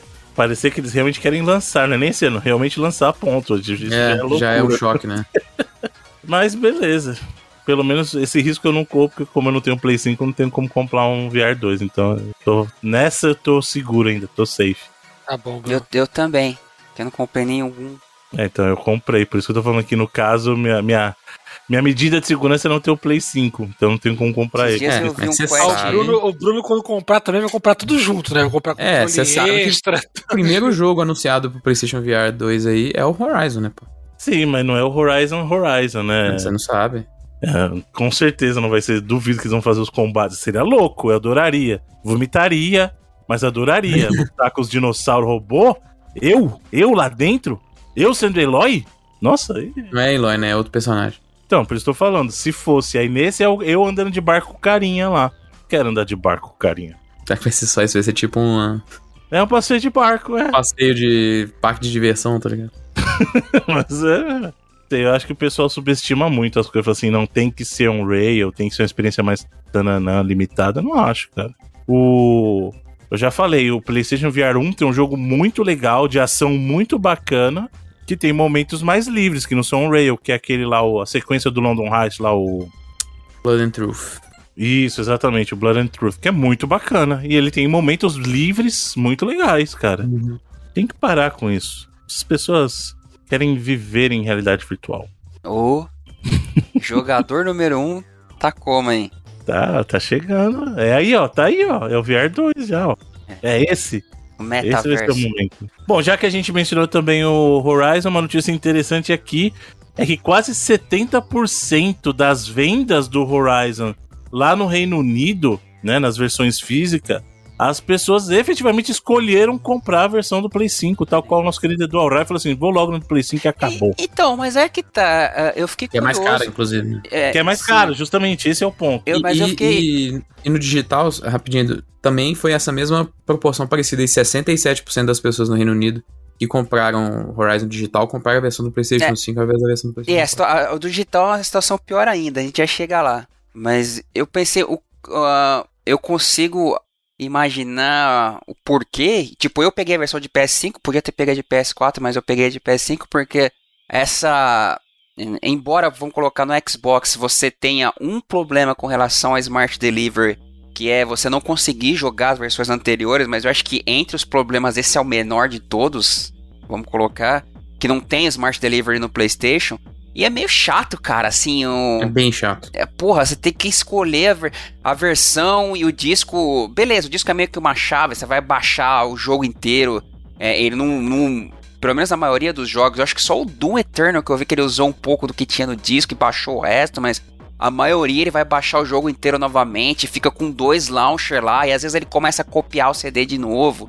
Ah, é uma dor de cabeça, cara, que eu prefiro já É, pegar. eles falaram que eles iam resolver isso na época lá, né? Mas no meu aqui, mano, o jogo de disco que, que eu compro de Play 4 e aí tenho a versão de Play 5, sempre fica lá o íconezinho da versão do Play 4 querendo instalar lá e. Sabe, é É, chato. o- né? é, hein, Bruno, você fica com dois ícones assim. Um do do mesmo PS5 jogo. e o do PS4 do lado, assim. É, isso exato.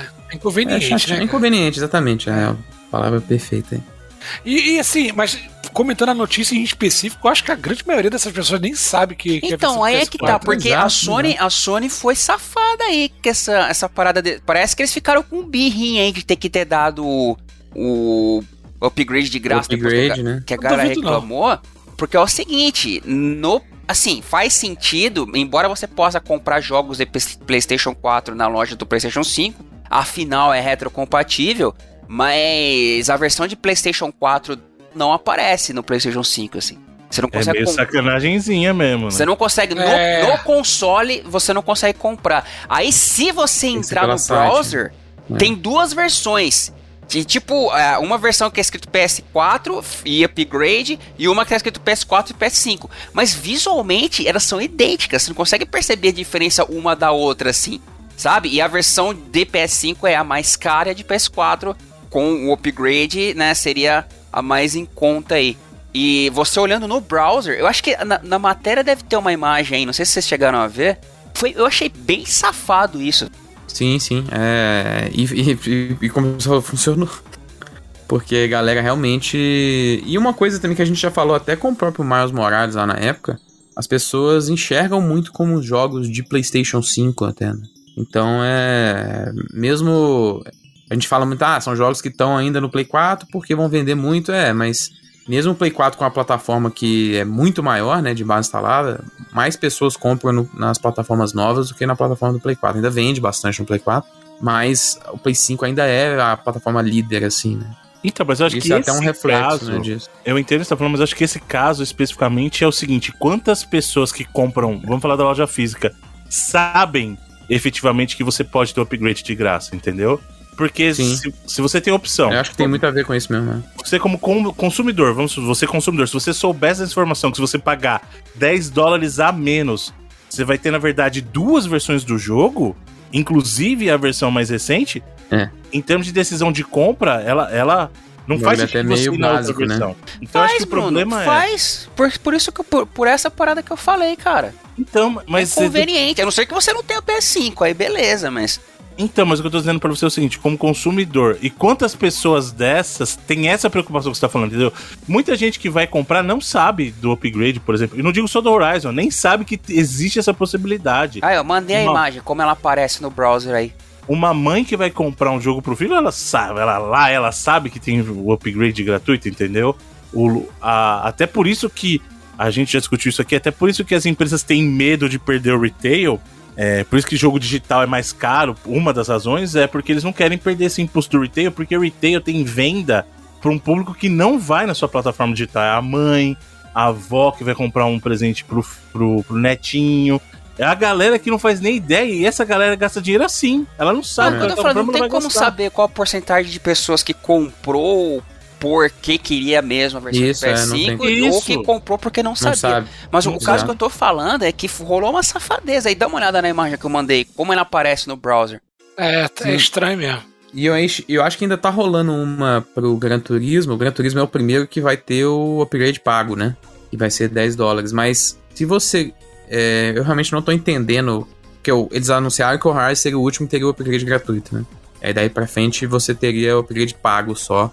É, começando com Gran Turismo e God of War. Mas se você vai no, no, no browser e você vai em Gran Turismo 7, tem uma versão lá que é 299 reais, que é o preço padrão da última geração, né? Agora, 60 dólares.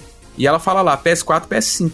Mas é PS4, PS5 porque ela é jogável no PlayStation 5, porque ela é retrocompatível, ou é a versão de PlayStation 5? Então acho que ainda vai ter essa confusão de uma forma até mais escrota no próximo lançamento, que é o Gran Turismo 7, que não tá muito claro. É, porque se você vai lá no, no site do FAQ, fala lá, pra você fazer um upgrade pra versão de PlayStation 5 vai ter que pagar os 50 reais. Mas se você entra lá na loja, tem lá edição padrão PS4, PS5 na versão mais barata, né? E aí, é, é a versão de fato de PS5 ou ela Nossa. só é jogável no PS5? Então, eu acho que o problema vai ficar ainda pior nesse próximo lançamento, que é o caso do, do Gran Turismo. Vou mandar aí também no, no chat pra vocês verem. É, não, isso aí que o Edu mandou é muita sacanagem. Porque ele dá a entender que a pessoa que pegar a versão do Play 4, a primeira, não vai ter acesso à versão do Play 5. Exato. É muita pilantragem. Aí tem a segunda versão. ó, se você quer uma versão de Play 4 Play 5, é essa aqui, ó. É, não é tem muita absolutamente. sacanagem. não Não, tem e a versão de absolutamente em PS4 nenhum lugar. Não, não aparece no PS5, no, no console. No Isso- console, é. Isso é só no browser que você vê. E no browser já é essa safadeza aí. Olha aí o que eu mandei do Gran Turismo também. Essa é a versão mais barata e ela aparece PS4, PS5. Cara, no console, eu até dá pra dizer que. Ah, que. O cara não tá no PS4, ele tá no PS5, ele tá, tem que comprar a versão de PS5, né? O upgrade Não, é um mas- C- Tem, Mas tem jogo outros PS4 jogos lá, tem, tá ligado? Você consegue. Tem, você Nioh, consegue por dar- exemplo, você consegue Entendeu? pegar a versão de PS4 ou de, ou de PS5. Sim, sim. Mas no site é indesculpável, cara. Não tá dizendo É. em nenhum lugar ali que você ganhou upgrade. Nenhum lugar. Acho que talvez só se você abrir ali que vai pra saber, mas nessa versão resumida realmente não tem. Aí, ó, do Gran Turismo. Na página da loja aparece PS4, PS5 na versão mais barata, mas no FAQ fala do upgrade aí. Então, assim. Nossa, isso é muita. Nossa, esse do Gran Turismo é pior ainda. Pior, é isso que eu tô falando, velho. O cara A- a situação compra, vai aí ser pior no depois próximo. ele descobre que tem 50. Nossa, mano. Então, assim, é realmente. Nossa. a gente- Com certeza a gente vai. Se, se eles não tiverem incluído. Eu acho muito difícil um upgrade surpresa aí. é, a gente vai ver muita situação da galera comprando a versão de É. Play 4 porque tá falando Play 5 e não tem Nossa, eu vou até de te falar o que 5. vai acontecer disso aí. Eles vão reverter igual aconteceu do Horizon. O pessoal vai comprar isso, vai começar a reclamar. É, não sei, porque é semana que vem já o lançamento. Mas isso É. aí tinha, é o, o caso clássico que tinha que ter aquele asterisco falando: olha, Não, Não, tinha não, nem que ter a na- versão PS5. eu tô né? olhando Exato, aqui do- que tinha que ser versão Play 4. É quatro, só, ponto. exato. Eu tô olhando aqui entendeu? no, no, ver- no- na loja BR aqui, eles colocaram atualização digital para a versão PS5. mas você olhando um pro outro é virtualmente a mesma coisa, assim, cara. A gente tem informação, a gente sabe disso, Sim, mas e o cara exato. que não sabe? Exato, exato. Eles estão contando com pessoas que não saibam. É isso que é- o desejo deles é esse, né? Infelizmente. É que ele- eles estão contando que vai ter uma cacetagem de pessoas que não sabem. Bom, e é isso aí pras notícias e, e golpes da semana aí. Falar nisso, falar nisso, a gente decidiu no quem quiser ficar pós-crédito aí, a gente vai fazer um primeiras impressões nossas aí do Forbidden West. Exato, fica, em- fica depois da música. Você tem que É. ficar depois da música. Quem, quem quiser ouvir o que, que a gente achou do Forbidden West aí, as primeiras, Primeiras impressões. impressões que ninguém finalizou ainda, né? É, Então, E eu joguei muito menos do que eu gostaria, assim, que eu- essa semana foi foda. né, eu, eu consegui jogar umas 10 horas ainda. Ah, eu joguei, eu joguei acho que umas Eu 7 fui na ou, sexta ou 8 passada, né? horas. Uma Eu, joguei, eu joguei menos porque o meu chegou anteontem. É, acho que eu joguei umas 8 horas, mais ou menos, assim. Mas suas oito 8 também. horas foram muito mais produtivas que a minha, com certeza. Porque eu, eu sou o cara que vê. Qualquer... Oh, Butterfly, sabe? Tipo, qualquer coisa me distrai do jogo. Não, mas a gente, a gente vai falar sobre isso. Tem, tem algo a dizer sobre isso. Beleza. Depois, quem quiser aí, no final do programa. Isso. Agora vamos para os vídeos, trailers e afins com o nosso querido Eduardo Rai. Vamos lá, Bruno Carvalho. Tivemos o trailer conforme especulávamos de revelação do Street Fighter 6, trazendo o Ryu gostoso, sem cabelo grisalho. Pode ficar tranquilo aí, Cunha.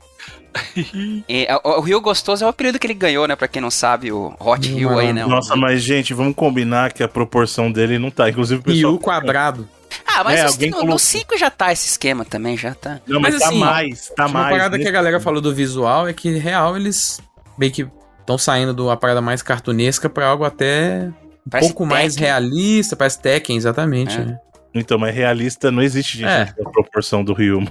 Ah, esse videogame é isso aí, né, cara? Não Tanto que existe. o pessoal falou que alguém pegou o Ryu e colocou. Ele tava em 4x3, aí esticaram pra caber na slide, tá E ligado? Essa ficou né? maneiro, cara. E o pior é isso, ele ficou muito mais Tanto que tem uma imagem rolando na internet de falar assim, nossa, proporções realistas, ficaria muito melhor. mano. Consertaram Muito melhor. o Ryu. O cara tá um É. muro, velho.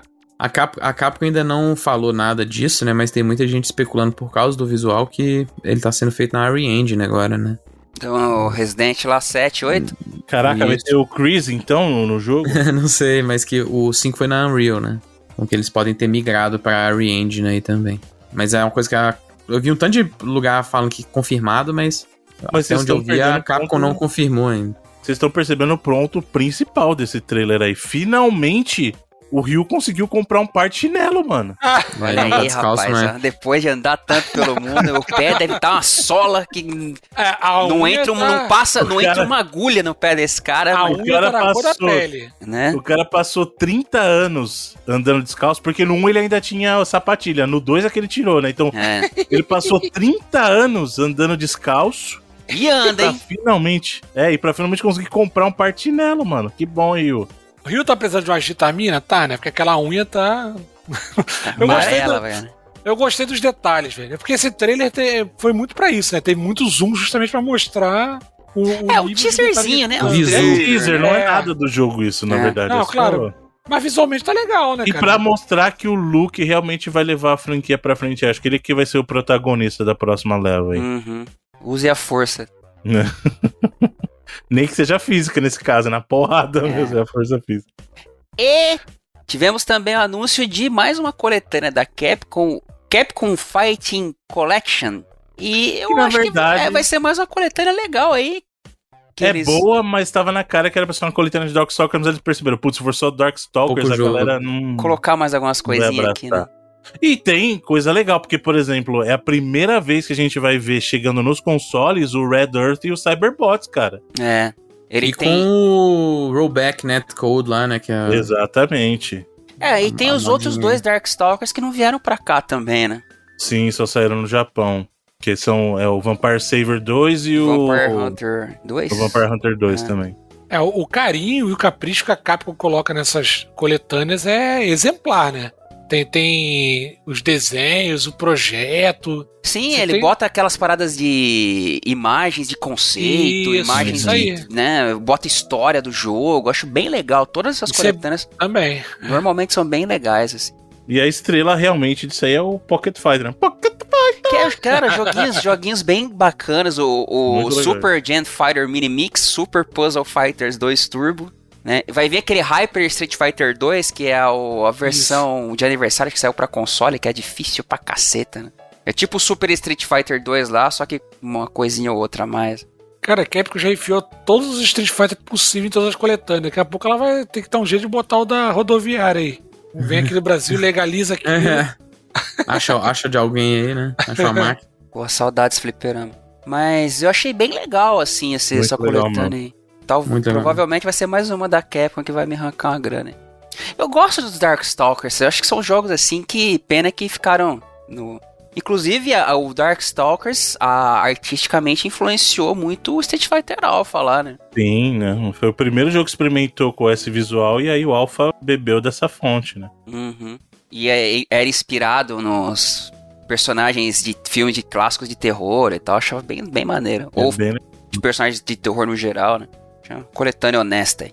E temos também vídeo aqui enviado pelo Cunha de Soul Hackers 2, trailer de anúncio para PlayStation 5, PlayStation 4, Xbox Series X e S, Xbox One e no geral. E a curiosidade é jogo da Atlus aí saindo pro Xbox. Sim. É mais um spin-off de Shin Megami, né?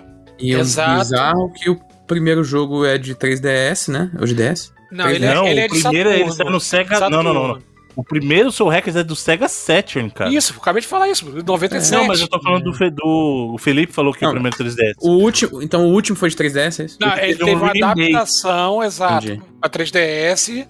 E que inclusive eu até fiquei curiosidade de dar uma olhadinha aqui na, né, nos mercados que a gente tem disponíveis aqui, tá? Estão cobrando 650 reais pelo jogo usado. Não, e ele, e ele não vai sair no Switch, pô. 3DS. 3DS. do servidor tava barato isso, pra caramba. Isso que o Felipe fa falou agora foi o que me chamou mais Por atenção. Ele não vai sair no Switch, cara. Exato. Ele vai sair pra tudo, inclusive Steam. Mas é porque o... Release simultâneo o mundial, mano. Então, mas é que tá. É porque o que ficou pra Nintendo foi o SMT mesmo, né? Tanto que eles tiveram lá o. Mas não faz sentido, Bruno. Ficou pra Nintendo. Mas é, onde é. essas coisas Esse jogo vai sair pra tudo e é um, um, jogo de uma sequência que a última versão dele foi lançada num jogo da Nintendo, no rádio da Nintendo. Não adianta você brigar comigo, não sou eu que faço os contratos da Não, então, eu tô querendo que você brigue com eles comigo, junto. Ah, entendi. entendi. É isso aí.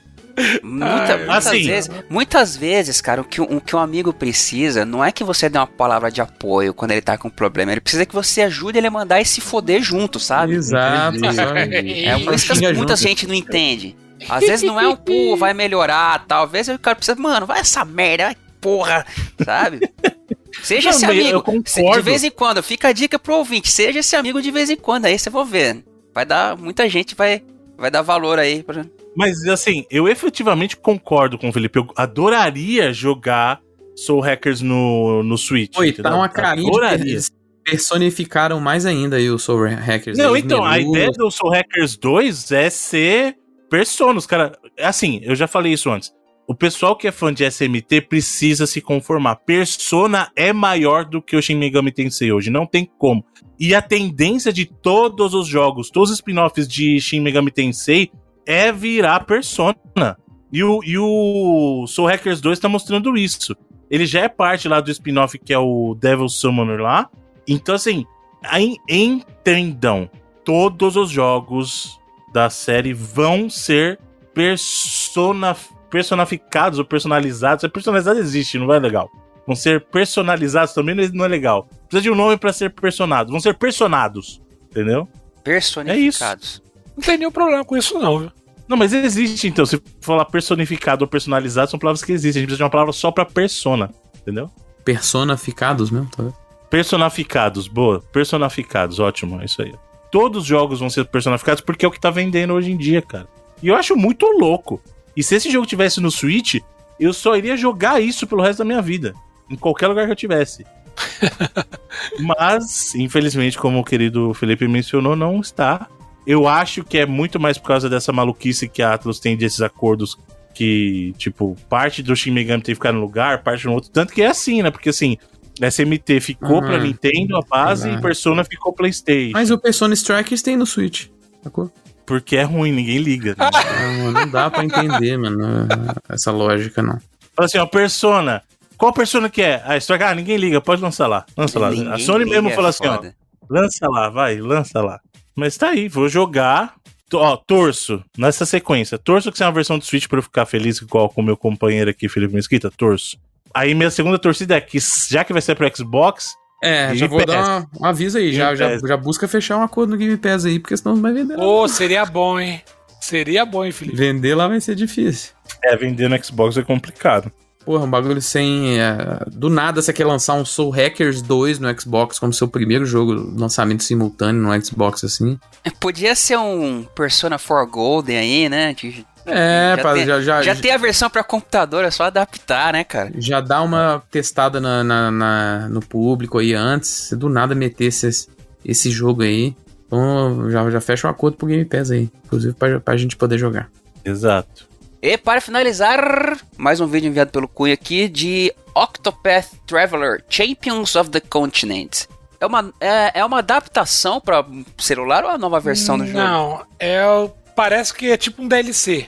É uma Não, mas pro história- celular, a versão pro celular vai ter um DLC de nada? Pois é, mas é isso. Eu não entendi. Você vai ser um DLC sem ter o jogo? Não, se você quiser jogar. Não, Aí, o DLC tá de, fazendo teu celular. Não, você- mas tá entendendo que o, o que o Bruno tá dizendo é que pra ter um DLC você precisa ter o Tem jogo. que ter o jogo original. primeiro. Não, sim, eu tô falando que é como se fosse um DLC. É uma experiência menorzinha. Uma É uma expansãozinha, não uma é um versãozinha pra é celular. standalone. Na É real, é, versão parece que a gente tá falando que foi adaptado do jogo, né? E não não na é real ele, isso. é uma, ele é uma prequel, né? Do, Sim, ele é uma história e- nova, só que pequena. Então, ele é um standalone, é como se fosse É. o. Sim, standalone é é uma boa definição. é. No lado do Infamous, o Light lá, como é que chama? O First Light. First Light.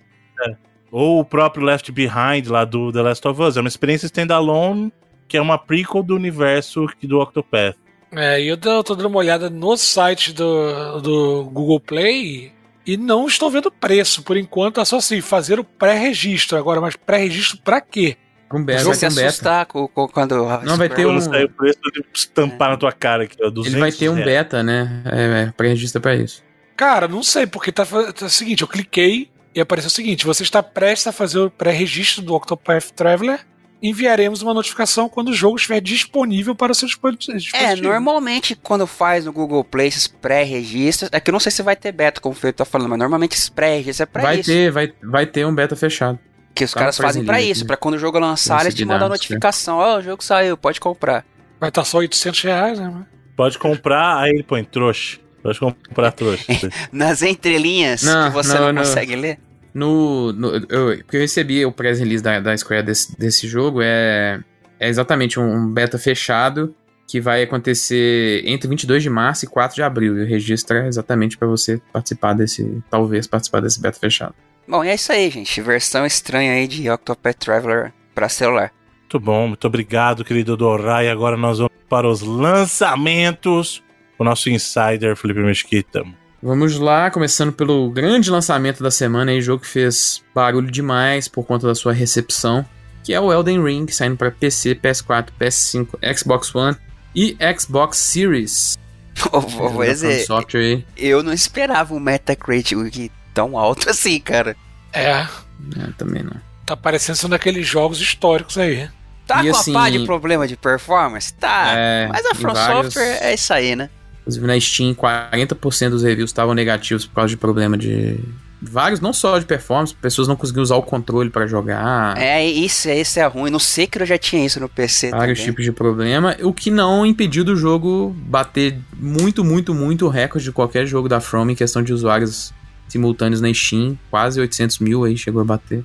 É, só perdeu Que pro ruim. Lost Ark no lançamento, né? Isso, e, e é um número que, se não me engano, é três vezes maior do que o Dark Souls 3 na Steam. Então, assim, que o Dark Souls 3 chegou na vida aí. Então é. Não impediu que esse lançamento fosse muito grande, mesmo esses problemas. No- nos consoles, é, as versões Next Gen estão com problema de frame pacing. é, talvez por conta do- do- da qualidade visual maior mesmo. Tem gente até recomendando jogar a versão antiga nos consoles novos, porque aí ela vai ter uns 60 FPS mais cravadão aí, né? Mas são, inclusive, problemas que a Namco já soltou uma, uma, uma nota hoje aí, falando que tá trabalhando em vários deles. falou especificamente de vários do PC e da, do, das versões do console, das performances, e também é um dos jogos que parece estar sendo afetado com aquele problema do é, Rush Mode do PlayStation 5. Pode corromper o seu save aí, então fiquem atentos aí para esse, é um esse problema, problema também. Né? Tive, tive alguns outros jogos no passado que aconteceu. Nos últimos tempos não tinha. Não, não vinha rolando tanto assim, mas. Nossa, aparentemente no, no, no o, PS4, Elden Ring é um desses. No PS4 aconteceu isso com Bloodborne. Também é. Você deixava o jogo no Rest Mode, ele ficava mais fácil, assim, tá ligado? Então é. Fiquem aí, mas é um jogo, cara, aparentemente vai ser um jogo que vai levar, inclusive, a própria From pra outro patamar de venda aí, porque nesse. Esses números da Steam são muito impressionantes. Vamos ver se vai seguir nos consoles. Eu acredito que vai ser um, um crescimento alto aí também, porque realmente, se não me engano, ele chegou a ser no Open Critic lá o jogo é, com a, o melhor é, meta, vamos dizer assim, né? Porque a, a média que a gente vê lá é uma média arredondada, né? Mas quando você vai para os decimais, ele chegou a ter uma média maior que o Mario Odyssey lá. Olha! Que é de no, 96.82, sei lá. Só que aí o Elden Ring caiu de novo aí quando foi entrando mais reviews, né? E, um, ah, e... Um, e um, uma coisa que acho que é bom, bom falar, um ciclo de review bem apertado aí, galera. Jogou 60, o cara da, da IGN lá, que foi uns poucos, conseguiu terminar, jogou mais de 80 e tantas horas, 87 horas, eu acho, em 6, 7 dias. Então, a Namco mandou bem em cima os códigos, então parabéns pra galera que conseguiu tipo, fazer um review é. a tempo aí, porque pouco tempo para um jogo que aparentemente é muito, muito, muito, muito grande, assim, muito maior. É, então, até por isso eu acho que a gente pode começar. É, esse impulso inicial do meta é positivo, porque o jogo realmente é bem. Foi bem recebido, mas é bom lembrar que ah, no diluir aí do tempo ele vai ter novas, novos reviews com uma pessoa jogando mais tempo também, né? É, pode ser. Mas acho que, pô, é, já tem um, um número muito grande, tem mais de 100 Sim. reviews já lá no site, então. É, no Metacritic. Não vai mudar muito, não. Ele tá com 97, no Open Critic é, ele tá com 96. O, o Metacritic e o Recommend é olhar... 100%, né? É. Exato. O Metacritic não é bom olhar porque ele, ele inclusive, as versões variam muito. Aí tem, tem versões que estão bem mais baixas, assim, mas tem bem menos reviews, então... Você pegar então, do Xbox lá tem 94. Quais plataformas ele tá efetivamente? PC, PS4, PS4 PS5, Xbox One e Xbox Series. Isso. Então, no meta, não tem nenhum review da versão de Play 4 do Elden Ring. Nenhum. Não, não tem. Só de. Só Next Gen. Só PC, PS5 e Xbox Series que tem reviews aí. Não é estranho? É. Nenhumzinho.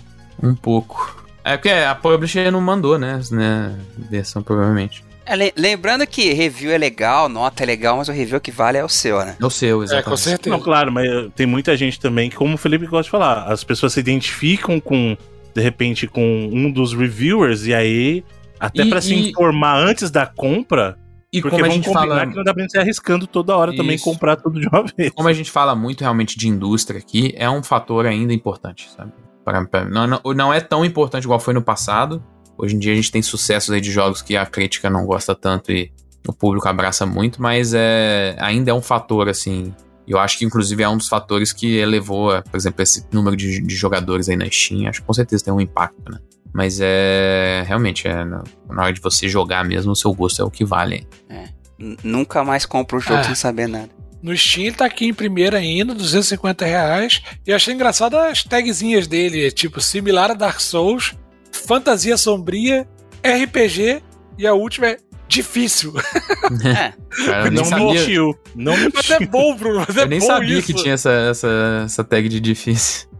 Tem, os caras, as, é, as, pessoas colocam e as que se for muito muito popular usado, é, é, ela sobe lá, pô. Doideira. É, mas, continuando aqui Mas o, eu, o meu chegou hoje de manhã, deu uma butada aqui. Ainda não, não, não comprei. É um feeling de Dark Souls 3, caraca, é muito parecido assim, velho. Eu tô jogando outro jogo que é muito grande aí, que é o Horizon. Tem, nem sei quanto que eu vou terminar, porque ele parece ser muito maior que o primeiro também. Então, né? É, eu, eu também vou, vou esperar terminar o Horizon para embarcar no Elden Ring aí. Ó, é. dúvida cruel. É. Mas seguindo aqui nos multiplataformas, o jogo que a gente falou semana passada por causa das polêmicas aí, que é o Martha is Dead, saindo pra PC, PS4, PS5, Xbox One, Xbox Series. Também jogo de terror aí. E descobriram o que, que foi cortado no PlayStation? Cara, nem vi, na verdade, isso aí, pra, pra ser sincero. Eu fui ler os reviews, assim, bem ruins. Ele tá bem o contrário do, do Elden Ring, vamos dizer assim. Mas eu confesso que nem cheguei a ver o que, que é exatamente que foi cortado aí no, no PlayStation, não. Vai Mas dar é... ruim isso aí.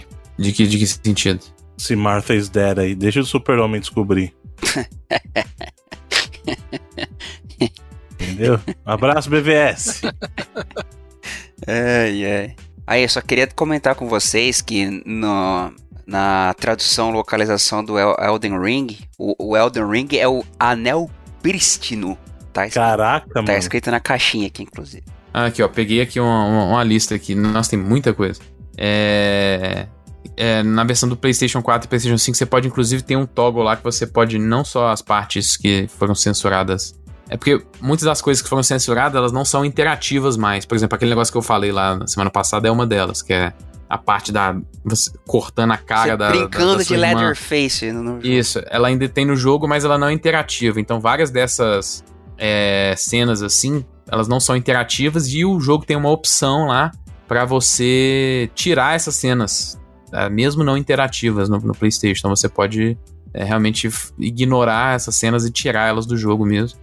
É, além de outras coisas aí, mas é. Parece que principalmente é essa. É, essa, essas, essas cenas aí que são gráficas demais não serem, não exatamente não terem no jogo, mas não serem interativas, assim.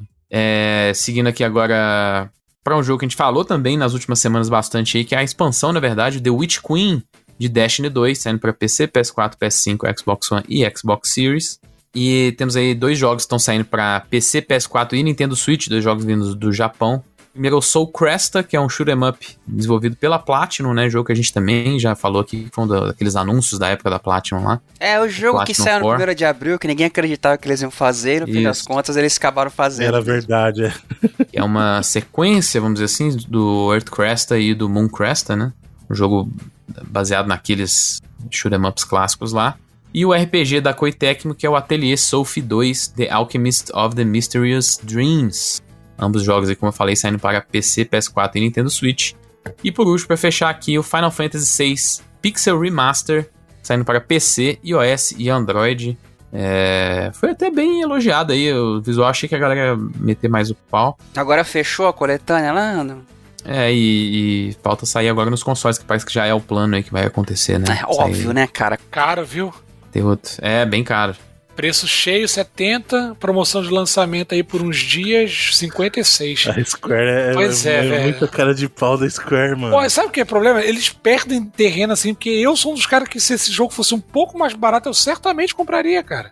Cobrar 70 pau, mano, 70 dólares num jogo que é, na verdade, 70 uma reais, remasterização. Vai tomar banho, 70 reais. mano. Reais, Bruno, reais. Ah, 70 reais. É. Ah, bom. Mesmo assim, né? Não, tudo bem, ainda tá caro pra um jogo celular. Mas eu tava pensando que eles estavam comprando full price, tipo 70 dólares, mano. Aí eu falei, Não, ah, porque, não, por é exemplo, loucura. Os Final Fantasies do, do Nintendinho lá remasterizado estão 45 o preço cheio e o 4 e o 5 são 70. Então, se você for comprar a coletânea completa, você vai gastar um belo de um dinheiro aí. Sim, eles poderiam, poderiam fazer o seguinte: um pack do 1 ao 6, num valor assim de Mas 40 dólares. 288 reais, Bruno, no Steam. Não, então, 40 dólares. Entendeu? No pack Aí- inteiro? Isso, É. do 1 ao 6. Aí seria um Honesto. preço honesto. Mas de 288 Jogar no reais. Switch ainda? Hã? Já pensou? É. Aí sim. E o próprio Soul Crest aí é um dos poucos jogos aí que a versão no Steam realmente tá bem mais barata, na- igual era antigamente aí. Ele é um jogo de 40 dólares lá fora. Na Steam tá 75, eu acho. Nos consoles tá 200 reais. Ô, louco. É uma puta de uma diferença. 200 reais no... Cara, não, não entendo mal, mas 200 reais no shoot'em up. Cada um faz a loucura que quiser aí, mas é isso. Esses são os lançamentos que a gente tem pra essa semana. Muito bem, muito obrigado, querido Felipe Mesquita. E agora nós vamos para o cantinho da internet, o lugar onde as pessoas ficam AFK e ficam medindo quantos toques por segundo eles dão, no, quantos toques de teclado eles dão por segundo, O Bruno inventa negócio novo toda semana, cara. Com o Rodrigo Cunha. Senhor Bruno Carvalho, nossa, nossa sessão tá um pouco grande essa semana, então vamos tentar passar rapidinho por ela. Street Fighter V, Gust foi campeão do CPT 2021 Season Final Brasil e levou aí pra casa 5 mil dólares em premiação. Ele acabou levando a final em cima do Ronaldinho BR e esse nome é maravilhoso, velho. E se sagrou campeão. É, falando aqui da E-Libertadores 2022, a final será presencial e acontecerá no Paraguai. Muito bacana. Na verdade, aqui são as finais, né? É dia 19 e 20 de março. E entre os oito finalistas aí, nós temos seis brasileiros. Olha só, país do futebol. CSGO, a gente teve no último dia 21 a, a final da temporada da, da Operação Riptide, que acho que em português era Operação Correnteza, e que tinha trazido aí diversas é, mudanças no metagame do jogo. Vamos ver qual vai ser o próximo passo do CS, porque a gente tem uma, uma informação bem importante, né? Para falar essa semana, e até por isso eu dei uma corridinha, porque a gente está tendo a guerra lá na Ucrânia, que a Rússia começou a guerra, e isso está afetando diretamente é, o esporte eletrônico. Não só o esporte eletrônico, a, a final da, da, Champions League, não sei se o Felipe viu aí, já, já foi mudada. Ia Sim, ser na Rússia, vai ser em Paris. É. É, é, é, também a Fórmula 1 já, já cancelou. Cancelou o prêmio da Rússia. Exatamente. E os próprios estúdios de videogame da Ucrânia, né, já falaram que eles estão vai interferir. É, a gente, e é bom lembrar, a gente está falando das coisas que pertencem ao que a gente cobra aqui, né? Os problemas são muito maiores do que todos esses. Exato, exato. É muito aí. mais importante que isso, né? Mas a gente está passando por aqui. É, que também vão estão tendo problemas, estão não vão poder trabalhar, estão mas que tem, alguns estúdios conseguiram inclusive realocar os seus funcionários para outros países, para outros locais da Ucrânia que estão menos é, críticos assim, né? Então é, é algo que, como falou, interfere em tudo e inclusive na, na, nossa indústria também. Sim, a gente tem vários times, por exemplo, Navi, é, que, é, que é composta de jogadores ucranianos e russos. Olha que situação delicada. O melhor jogador do mundo de CS hoje é ucraniano, que é o Simple. Ele postou: estão, estão destruindo a minha cidade. Minha família e meus amigos estão, sabe, morrendo, cara. Então, tipo, é um troço assim que tá afetando diretamente o jogo. Como é que você vai se concentrar no campeonato com isso que tá acontecendo no seu é, país? Não dá. É impossível. Tem, tem o time da Gambit já, já pediu também, é outro time que mistura jogadores russos com ucranianos. Ele pediu pra galera não ficar, né? É, é, como é que a gente pode traduzir o harassment? Mas não ficar, tipo. Provocando. É, provocando os jogadores, porque Cara, não é só porque o cara é russo também que ele concorda ah, com a, com a não guerra. Não tem nada né? a ver, inclusive. Exato, é. exatamente, mas você sabe como é que é a internet, né? A galera vai logo em quem eles conseguem acessar. Então, é uma situação ultra delicada, é uma situação que o cara muitas vezes não pode, inclusive, se posicionar, porque se ele se posicionar com o seu país, ele sofre sanção. Se ele se posicionar a favor, ele também vai estar se complicando, né? Então é, é uma situação ultra delicada para os jogadores. E eu achei até que, por exemplo, o IEM Katowice que vai acontecer na Polônia, a Polônia é muito perto do, do, do que está rolando lá. Eles falaram que a ESL falou que vai continuar normalmente. Então, tipo assim, calma aí, né? Que não é bem assim. A gente está vendo uma guerra muito perto desse lugar. Enfim, cara, os brasileiros lá da, da Imperial, da MBR, estavam perto do, da Ucrânia também. Estavam, acho que era na própria Polônia que eles estavam treinando, fazendo bootcamps, é, treinando contra as melhores equipes do mundo para os próximos campeonatos e já voltaram para o Brasil. Não, não, não, pensaram duas vezes. Começou aí o, o, conflito, eles pegaram as malas, vieram sem pensar e estão certos, né? Vai ficar lá para quê? Eles não sabem o que, que vai acontecer. Ele, é, eu tô lendo aqui, eles estavam em Varsóvia, que fica a 800 quilômetros de Kiev, é muito perto. É um pouco mais aí do que o Rio São Paulo, pô. Então é triste. Eu vi várias equipes de CS colocando as cores da, da Ucrânia aí no, tomando partido, né? Porque ninguém quer guerra, essa é a verdade, né? Vamos ver como é que vai ser o desdobramento disso aí no futuro. FIFA 2022, que provavelmente vai ser a última edição com esse nome, né? 2023, ao que tudo indica, a gente já noticiou antes, mas não deve realmente renovar. Inclusive o presidente da EA deu, é, é, só o nome na caixa. Isso é, e não é, né, gente? Convenhamos todo mundo fala, vamos jogar um Fifinha. Então não, não é só o nome na caixa. Ele tá tentando elevar o lado dele aí, mas é, tudo indica que a gente realmente vai ter a ruptura é, gigantesca de uma tradição que vem desde 1994 e que esse possivelmente vai ser o último modo Copa, né? Porque se, se romper com a FIFA, não vai ter mais modo Copa no, no, no jogo. Então, a galera aí aproveite que vai ser o último. Edição histórica, provavelmente. E para fechar a sessão, Final Fantasy XIV, é, o Yoshida falou numa live, eu ia inclusive mandar a live aqui pro, pro sessão de vídeos, mas não mandei porque quando eu fui assistir ela tinha 5 horas e meia.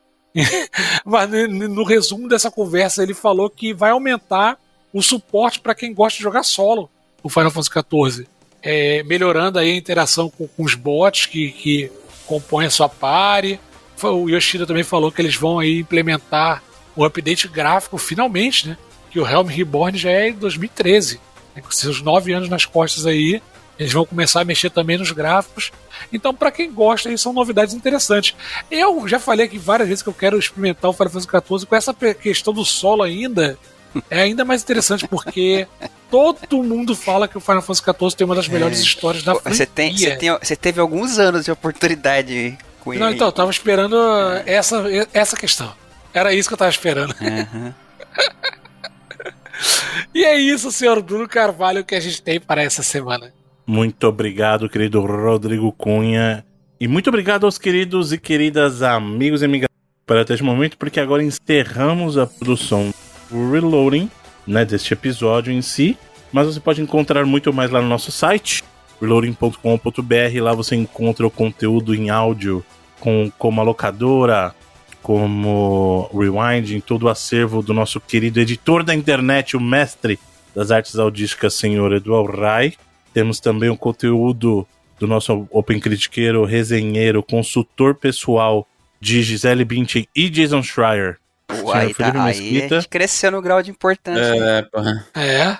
E temos também, claro, o conteúdo do nosso autor, escritor, compositor, é, redator doador. e baloeiro, e bo, doador e baloeiro, senhor Rodrigo oh, Cunha. É, eu tô devendo, Bruno. Mas o baloeiro Não do tem. bem ou é o baloeiro do bem. Ah, o tá. baloeiro tá. daqueles balões de. Aqueles que. Parque de diversão. Isso. De hélio, aqueles de hélio de parque de diversão para criança. do Bob Esponja. E claro, você, querido e querida amiga gamer, que quiser e puder colaborar conosco, nós temos nossos sistemas de patronagem lá no padrim.com.br barra reloading, ou então no PicPay, você baixa o aplicativo, digita lá na barrinha de busca reloading, você nos encontrará, ou pra galera da gringa, pra galera que quer colaborar conosco em dólar ou em euro, aí tem o patreon.com barra reloadingbr. Lembrando que aí nesse caso tem que botar o BR no final, tá bom? A galera que participa da patronagem tem o grupo que interage lá com a gente, tem é, os sorteios, né? O, o, a ação de sorte entre amigos que escolhe a cada dois ciclos, a cada não, a cada duas, dois programas, vocês trazem perguntinhas aqui, sendo que a cada quatro é meio complexo, mas vocês participam com seu áudio e hoje já é dia de áudio. Sim, Exato. senhor. E hoje é dia de áudio, então temos a participação de vocês, queridos e queridas. Então já sabe, vai lá, colabora conosco que qual, qualquer uh, participação, qualquer colaboração é sempre muito bem-vinda e ajuda o projeto a crescer. E vocês correm o risco de participar aqui, seja com suas perguntinhas ou seja com sua participação em áudio aí, tá bom? Cada dois programas. E para você que não pode colaborar ou não quer, não tem problema. É importante que vocês continuem conosco, porque nós temos sorteios digitais que a gente faz lá no Twitter. O Ação de Sorte entre Amigos Digitais no Twitter. Caraca, melhorou bem o nome, hein? Porra, parece pirâmide parada. Né? pra, aqui, pra participar, você curte e compartilha a postagem. E qual que é o jogo dessa semana, senhor Felipe? Essa semana é o Kill It With Fire, oferecido pelo Maurício Jimenez. Muito bem. Muito obrigado, Jimenez. Manda um abraço Valeu. pra sua prima. Pô, tem mais uma rodada de jogo do Maurício aí. Tem que mandar pra você, Felipe. Ele mandou ah, ontem, né, cara? Tá com pouco o jogo do Maurício aí. É. Obrigado, querido. Tá vendo Ó, essa Maurício, comunidade linda? Acho que o Maurício é o próprio dono do Humble Bando e a gente não sabe. né? Já pensou virada? Olha só, atenção, que o número é Pam, pam, pam. 21, senhor Felipe Mesquita.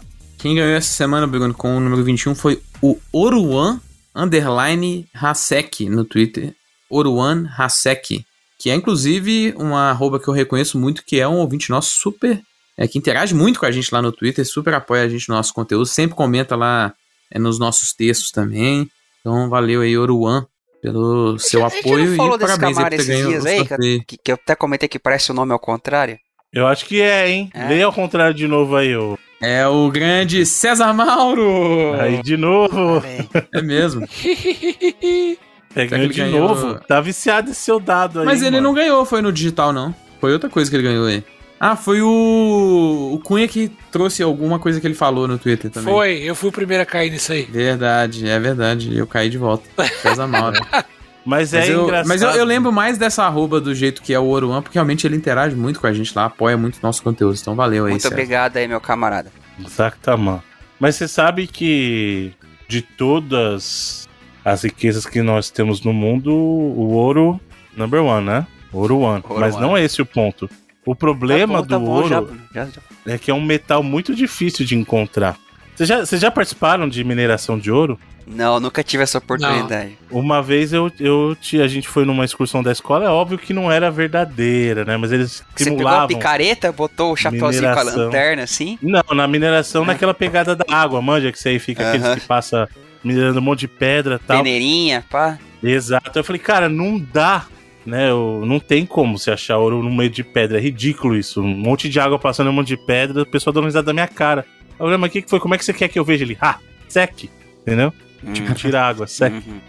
Foi boa, foi bem Entendi, construída. entendi. Como é que você quer que eu enxergue é, ouro nesse meio tanto de água aqui? Entendeu? É isso aí. E pra semana que vem, que, que até tem? instalado de dedo. já. Semana que vem, o que, que tem? Semana que vem nós vamos ter o Trail Makers, oferecido pelo Jonas Costa. Olha aí. Muito obrigado. Então você já sabe, curte e compartilha a postagem desse episódio lá no Twitter. Tink Twitter, Tink Twitter. E como toda semana nós terminamos esse programa com a escolha de um dos membros, mas nesse é você, querido amigo gamer, que vai terminar aqui trazendo a sua pergunta, a sua mensagem e a, a sua escolha musical. E dessa vez temos aqui a presença do Carlos Vieira.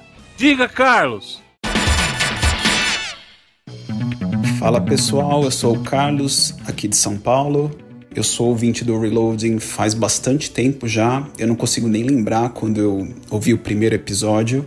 Eu gostaria de parabenizá-los aí pelo trabalho, por todas as conquistas e espero que vocês continuem fazendo esse ótimo trabalho por um bom tempo. Minha pergunta para vocês é qual a geração preferida para cada um de vocês e por quê? No meu caso é 32 bits, pela quantidade de RPGs que tinha na época e também pelo tempo livre que tinha, né? E a música não poderia ser diferente, o tema da Aerith do Final Fantasy VII. Falou, gente. Muito sucesso a todos. Abraço. Eu já vou começar fazendo um disclaimer, porque eu conheço o Carlos. Eu conheço o Carlos, então precisamos deixar bem claro que quem faz o sorteio da participação não sou eu. É o senhor Rodrigo. Senão você não Cunha. sortearia? Que preconceito.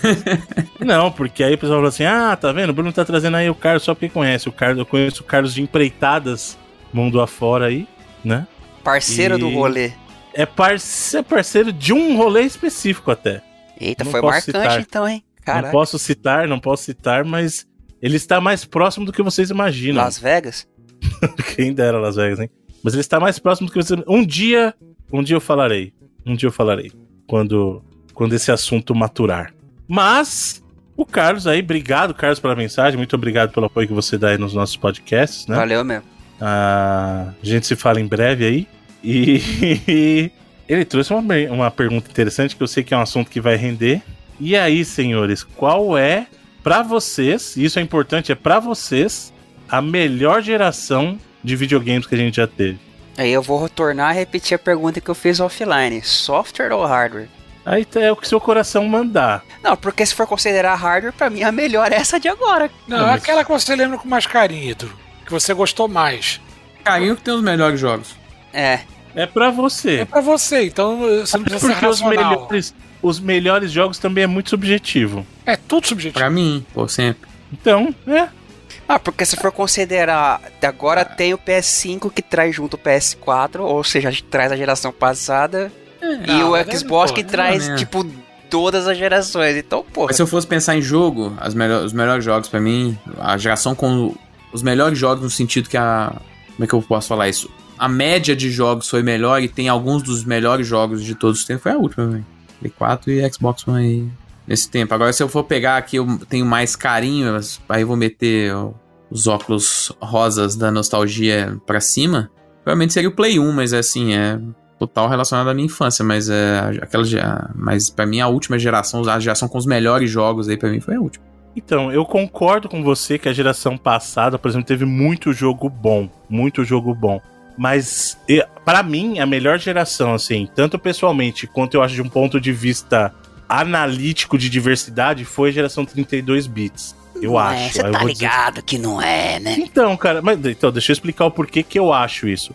O que o, o que o Felipe falou é um fato. A gente teve muito jogo grande, mas se você perceber na diversidade de gêneros desses jogos, não é tão grande. Você acha que A faltou tá- jogo ruim dos 16, não, não. 32? Diversidade Você acha mesmo? de gênero. Diversidade de gênero. Que é isso que mais tem é jogo estranho hoje, É, cara. não sei. se- Não, cara, vamos supor. Pega os indie aí, cada maluquice que você... É, Vamos supor, exatamente. se você pegar a geração 32 bits, eu te falar um, tipo, luta, você pode me citar vários jogos bons. RPG, você vai me citar vários jogos bons. Ah, tá, pa- parabéns. É. gran- Diversidade dos mesmos temas.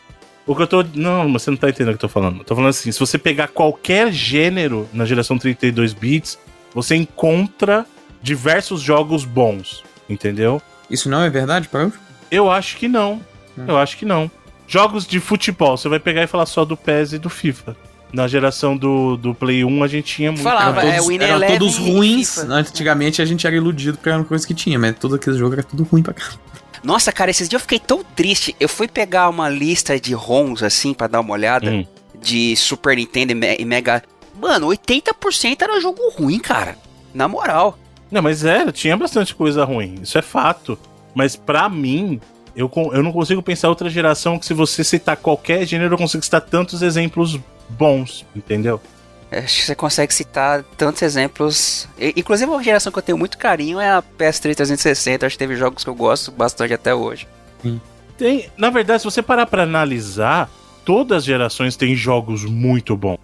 Eu, eu por exemplo, eu tava pensando, É, eu falei, Sim, Olha- exato. É por isso que eu penso que na última, por exemplo, a minha média é muito superior às outras, assim. É, é aquela parada que a gente comentou. Hoje em dia, você tem um jogo que você olha pra ele e você fala, é, esse jogo é ruim, é a Sim. exceção, né?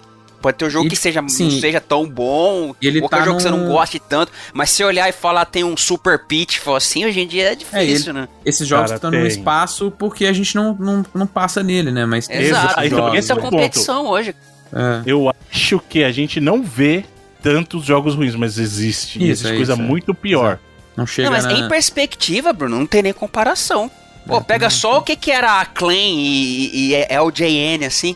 Mas a Clean ainda tinha coisa boa no meio. Tinha dois jogos. Eu acho que tinha três fatores que faziam muita diferença antigamente, que infelizmente com o tempo a gente perde. Que um tinha, que tinha é um fator. fator bem curioso. A gente era criança. e Sim, exatamente. fato- Mas esse é o Ah, primeiro. cara, mas não é só isso não, também. eu tenho o fator novidade, tem o fator você tinha mais tempo livre e o terceiro fator que está diretamente correlacionado com esse, que é você tinha menos opções, então você ficava mais tempo no mesmo jogo e eles marcavam mais, ponto. Eu acho que é, que é puramente circunstancial. É, isso é... Pegou num ponto real. né? Quando você tem mais tempo e menos opção, você vai jogar mais aquilo e você vai mais- marcar mais. É, não tem muito pra onde correr. É, eu acho que o que, o que fortalece muito isso da geração 32 bits pra mim é a questão de que eu volto pra jogar muitos jogos dele, assim, como eu falei, o Symphony of the Night, o próprio Metal Gear Solid 1, é, os Final Fantasy, eu, eu volto sempre pra jogar. Mas e aí, senhores, o que fechou? A minha foi 32 bits e dos senhores aí fica onde? Ah, eu não sei. é, Cara, faz- vocês vão bater software ou hardware? Eu nem ligo pra rádio, eu só ligo pro software. É, software. Você não joga, você- é assim, Porra, metade dos hardware que eu joguei foi emulador. Como é que eu vou ligar pra rádio? É, você pode colocar o PC como hardware. Aí ele é... mas ele não tem geração. Aí É. ele é, ele é, ele é atemporal nesse Eu caso. ligo pros jogos. E aí, pra mim, é que eu mais joguei jogos. E que eu joguei jogos, como eu falei, com a média melhor, assim. Que eu joguei algum dos melhores jogos que eu joguei toda a vida. Foi a última. hein? Pensando em software, Edu, o teu. Ah, não sei, cara.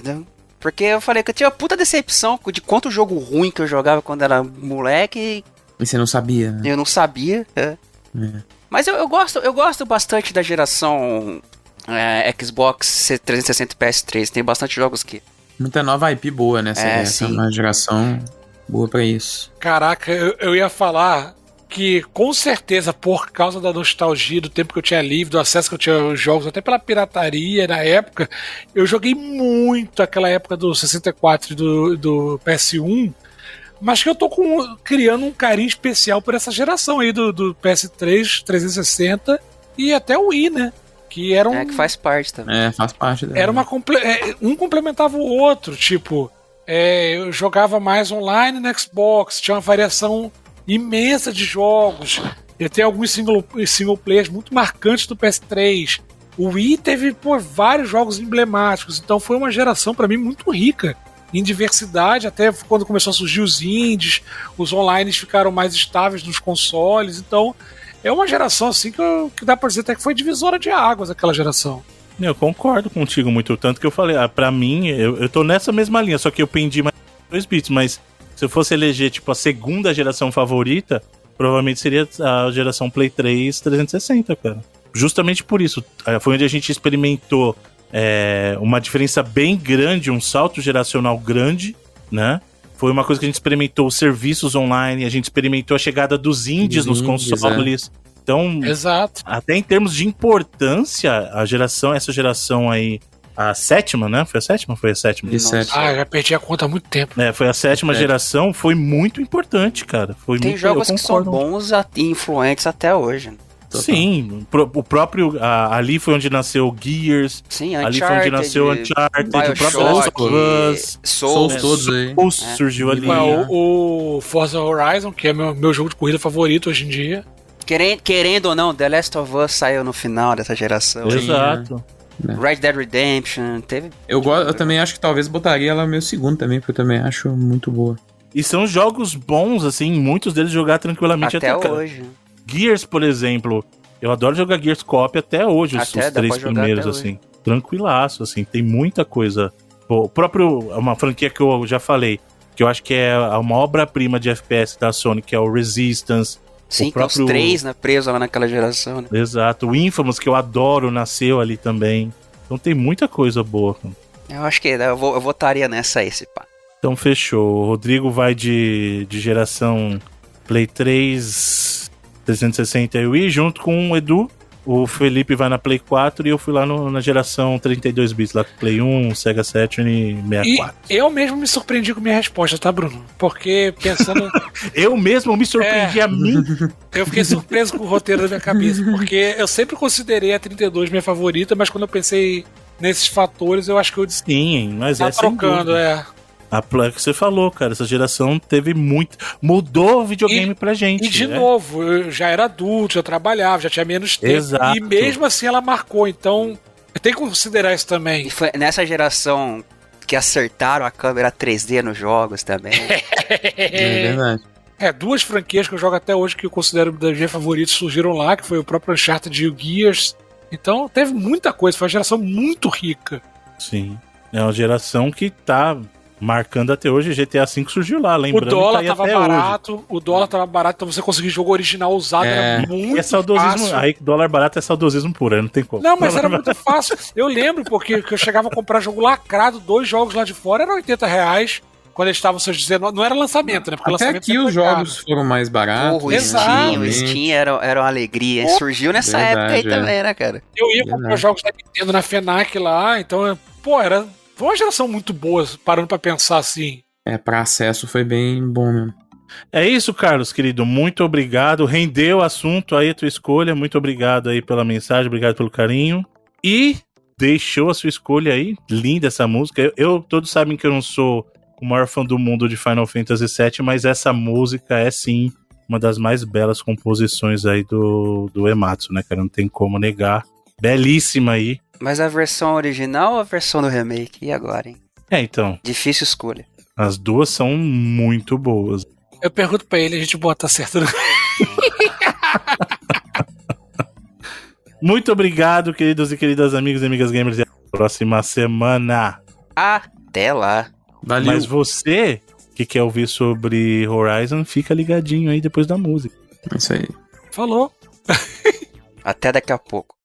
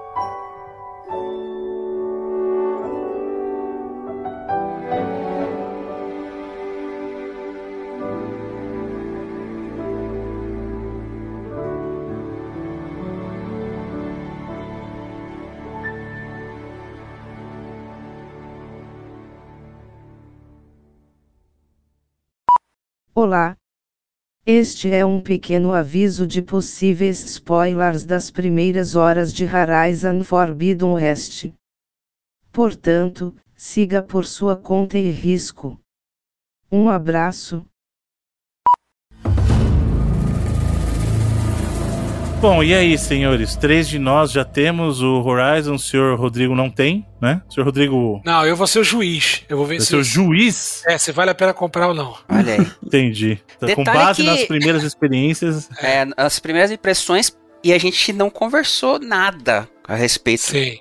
Ninguém sabe nada e eu tô até curioso, inclusive, pra saber aí. É, o, o Felipe talvez saiba um pouquinho das, das minhas pessoas, porque eu fui um pouquinho vocal sobre ele em conversas offline aí, mas é, a priori eu não sei nada da, da experiência dele, porque ele não tinha jogado ainda, não sei nada da experiência tua, né, Edu, Isso. porque eu também não sei o que você experienciou aí, e vamos ver o que que dá. Eu, é, você Vocês estão com começar? quanto tempo aí? Vamos botar uma Ah, base eu, aí, ou eu tô menos, com bom. menos tempo do que eu gostaria, que eu tive doente essa semana aí, não, não joguei tanto. Eu, eu- chegou a segunda-feira, meu, né? Eu tô com umas 8 horas, eu acho. Eu acho que eu também tô com umas 8 horas. É, quer ver pra, pra falar aqui sem dar o spoiler total? Eu tô no lugar que a Eloy queria ter chegado desde o começo do jogo lá. É, eu tô pra chegar lá na, na parada de embaixada lá, você tá falando? Não, é mais pra frente. Mas é, eu tô. Eu, eu, fiquei- eu fiquei fazendo side você quest. tá? Eu? O Felipe tá quantas horas? Acho que umas 9. Pô, você rushou, hein? E você rushou, mas você já tá depois da, da embaixada? Já. Caraca, mano, nossa. Eu fiz bastante side quest até, mas tem Não, muita bastante side você não fez, mano. Eu, fiz, uma. Cara, naquele acampamento lá, como é que chama aquela cidade lá? É. Antes lá dos Oceanos, minéria, Minéria. minéria. Eu fiz umas 5, 6 side quests. E assim, só que tem muito mais, não para de aparecer. Eu já percebi que o jogo é enorme, então eu não vou ficar fazendo todas, mano. Não, eu side, acabar, side né? quest mesmo, acho que são três, se eu não me engano. Não, tem muita mais, vai aparecendo muito mais ali. Não, antes você da vai resolvendo. são três ou quatro, né? Não, tem mais. Tem muito evento. Uma coisa que é legal. No 1 também tinha, mas eu acho que esse tem mais. Eventos que não são quest, mas estão acontecendo no mundo e Uhum. você pode intervir. Isso é legal. E as side quests em si, muito melhores, hein? Ô, Isso. cara, não, peraí, de- deixa eu falar uma parada. Hum. Eu fiquei emocionado, assim. Manja, você manja quando o, Lembra quando o James Rolfe fez aquele vídeo do De Volta pro Futuro? Do Angry Hum. Video Game Nerd? Que ele descobre que tem um De Volta pro Futuro bom do Super Nintendo, assim? Não, não que o jogo anterior fosse ruim, tá ligado? De forma alguma. Mas você sabe que eu tenho vários problemas com ele que me irritam pra porra. Só que Uhum. alguma coisa me puxa direto de volta, mas os problemas sempre acabam. Que eu tenho com o jogo sempre acabam. Cara, eu, eu sinto como. Pare, parece que os caras da guerrilha chegou e falou: Edu, chega aí. Vamos sentar aqui. O que que te irrita, meu camarada? Vem cá. Aí eles foram anotando assim pra consertar a parada, cara. Que é. Velho.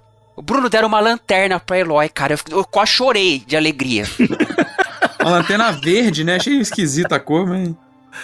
Que é contextual, inclusive. Ela ativa só quando Sozinha. precisa. É, é o mesmo. foco, assim, dela, né? Mas tá, várias outras coisinhas. Primeiro, assim, nos primeiros momentos de jogo, quando ela se esforçou já pra subir, não morreu, eu já falei, mano, puta, parabéns, guerreira, obrigado, sabe, por, por ter feito isso. Que agora ela tem, não, não chega a ser. é, sabe, é- essa é uma das coisas que me irritava nessas paradas, por exemplo, de Traversal e tal. Que é uma parada que, sei lá, cara, o Assassin's Creed 1 já acertava. Manja, os- sei lá por que os caras. O, o, o, o jogo que é mais parecido com o Horizon, o Uncharted, nesse estilo, você não ficava confuso no que você podia escalar ou não no Uncharted, saca? Sim. Eu lembro que no Horizon, a- a- a- o ranço, o primeiro ranço que eu peguei, que eu acho que eu até comentei com vocês, no o Zero Dawn, é uma das primeiras missões que tem uma, uma senhora que pede pra você buscar umas paradas pra ela, que ela tá tipo no pico da montanha, assim e tal, né? E eu lembro que eu fui buscar as paradas e falei, não, beleza, vou lá levar a parada de volta. Cara, eu fiquei meia hora rodando aquela montanha e não conseguia subir, velho. Que tipo, é um lugar mega específico, assim, que você tinha pra subir. Eu falava, jogo, como, como? Em 2016 você me faz isso ainda, sabe? E nesse, velho, só dela fazer o esforço pra subir no morro, eu já falei, puta, tá aí, cara, não precisava de muito. Então, agora é curioso. Pra mim, esse é o ponto fraco do jogo ainda, sabia? Eu acho assim. Não, não é perfeito, mas, porra, em comparação com, com Eu o acho, original... eu acho que foi tipo assim, a, tinha galera que esperava que fosse o Breath of the Wild no sentido você vai encostar a mão numa parede vai sair subindo. Eu acho que pras montanhas grandonas lá não mudou tanto. Bom, mas já tem tem, mais- ponto pra Tem mais caceta. caminhos, né? Igual o Edu falou, é.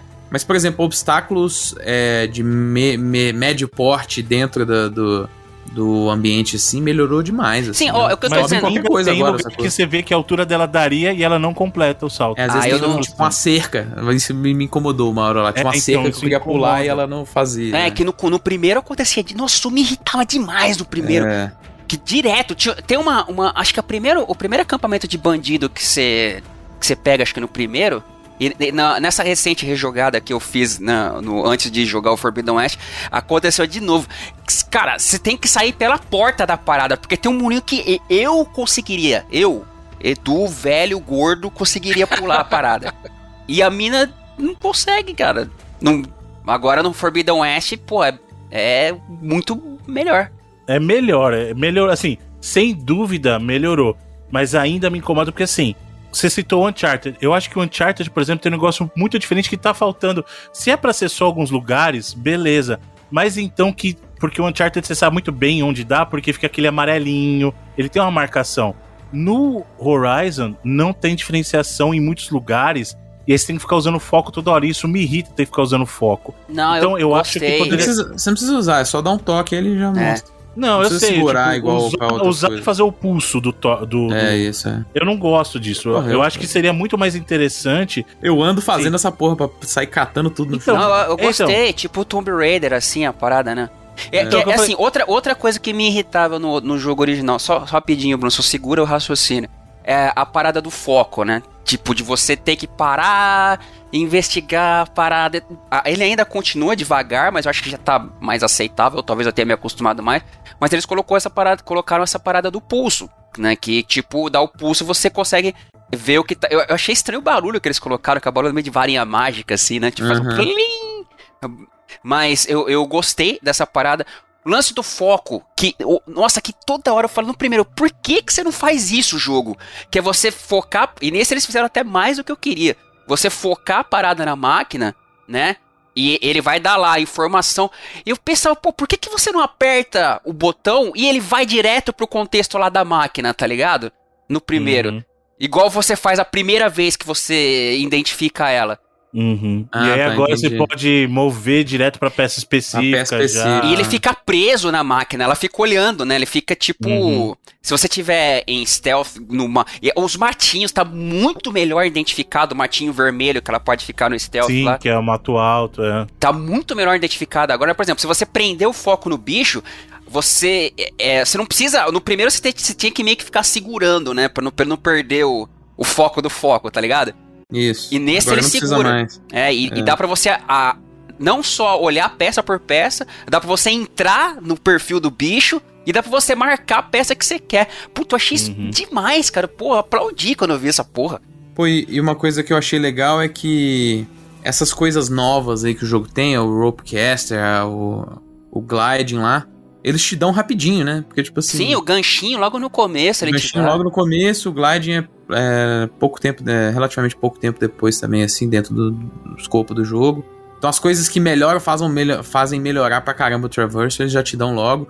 O negócio que a gente falou lá, que era bizarro do, do antigo, que a, a habilidade de chamar uma montaria era uma skill, né? Na skill tree, agora também é, eles já liberam logo Não, perto o- do começo. a- ali. o- É, eles Outra- já começam skill você tree podendo desse, velho. converter.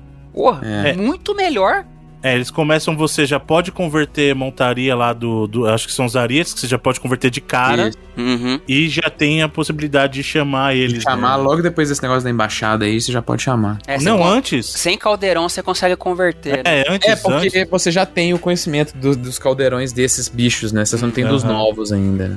É, então, agora uma coisa, falando lá do Traversal, pra mim incomodou ainda um pouco que eu gostaria de ter distinção visual mesmo, nem que fosse na coloração. Ah, isso acontece em montanha de verdade. Conforme você vai subindo a montanha, você percebe que a formação rochosa muda de cor por causa da influência do clima mesmo. Uhum. Então eu gostaria de que tivesse coisa assim, sabe? Tipo, sei lá, as rochas mais escuras com marcação dá pra você subir, ou uma graminha, alguma coisa. Eu não gosto tanto de ficar usando pulso pra escalar. Tanto que, eventualmente, eu me peguei fazendo. E essa foi a parte que me chateou. Me peguei fazendo as mesmas coisas que eu fazia nunca, era ficar tentando. Ah, mas não tem como subir, dane-se. Eu vou ficar pulando aqui, uma hora eu vou subir É, mesmo, então. mas exatamente por ser assim no 2 que eu não vejo essa necessidade, sabe, Bruno? Porque, tipo assim, eu olho a montanha, dou o pulso, não tem a parada. Eu falo, beleza, não é pra eu subir aqui agora. É uma dica clara de design aí, velho. Então, mas sabe uma outra coisa que me incomodou? Tem escalada que leva pra lugar nenhum. Você já percebeu isso? Se você sobe em algum lugar, de repente você tá, tipo, parei no meio do nada. É, não, tem chega a ser. Você não, vai, não chega, você não vai achar um. Como é que chama o bicho do Zelda lá, né? Os goblins lá, os Não, não, os bichos, os bichos do Zelda que você acha escondido nos cantos lá. Coroque. Coroque. Coroque, Você não vai achar um Coroque, coroque, tá ligado? Mas É, às vezes acaba no nada, assim, é meio ruim. E a cordinha, pelo menos até onde eu joguei, bem subutilizada, sabe? Assim, você usa bem no começo lá, legal, vou puxar as coisas, vou eu subir lá. E aí, nessa área do campo aberto, eu achei um pouquinho subutilizada, sabe? hum, assim, você chegou a pegar alguma ruína? Eu já peguei duas. Cara, eu, peguei mano, duas. eu achei. Nossa, Gostei demais. eu também. aplaudi essa puta que eu peguei aquela primeira casinha que tem no começo, né?